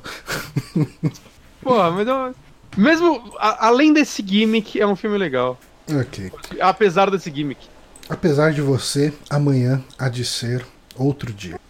Mas, Ah, olha só que gente. interessante. Peraí, Hum. agora eu tenho que falar, Johnny. Eu tô vendo no MDB o The Northman. Hum, O primeiro ator que aparece na lista, parece que já tem, já tem alguns atores escalados. Uhum. Uau, que cast incrível. O primeiro deles é o Claes Bang, o Drácula. olha só. Tá aqui, ó, Claes Bang, a Anya Taylor-Joy, que é a menina da bruxa, do, do, do Fragmentado e tal. Aí tá o Alexander Skarsgård e o Bill Skarsgård, então Skarsgård Brothers. Nicole Kidman e o William Dafoe. Como que esse Rapaz. elenco seja real?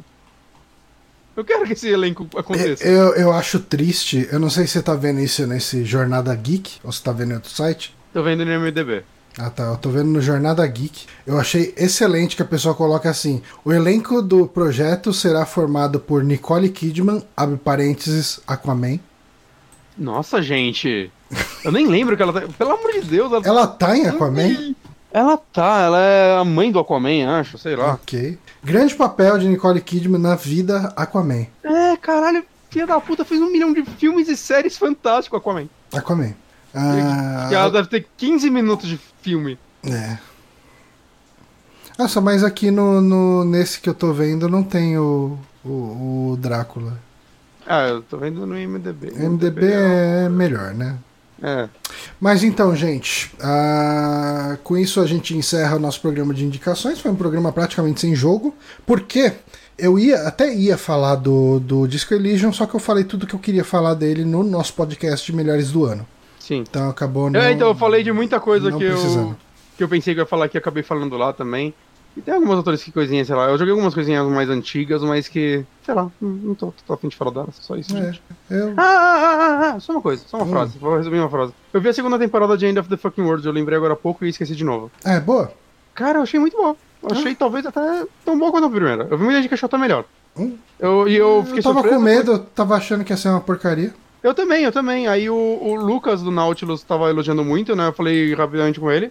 Ele hum, falou, cara, pode ver e tudo mais. Aí eu tinha esquecido, aí esses dias eu vi ela lá e. E que eu curtinho, né? São uns episódios bem curtinhos. E assim, quando eu vi os dois primeiros episódios, eu já falei, hã, eles conseguiram não estragar tudo, tô gostando. Uhum. E aí quando eu acabei, eu- e ela dá um final, tipo, a roteirista falou que é o final, não, não tem planejado a terceira temporada, pra ela esse é o final que ela quer, né, então fecha aí. Hum, Ok. Se, se vier na terceira temporada, querem uma ideia pra ela, beleza, mas beleza.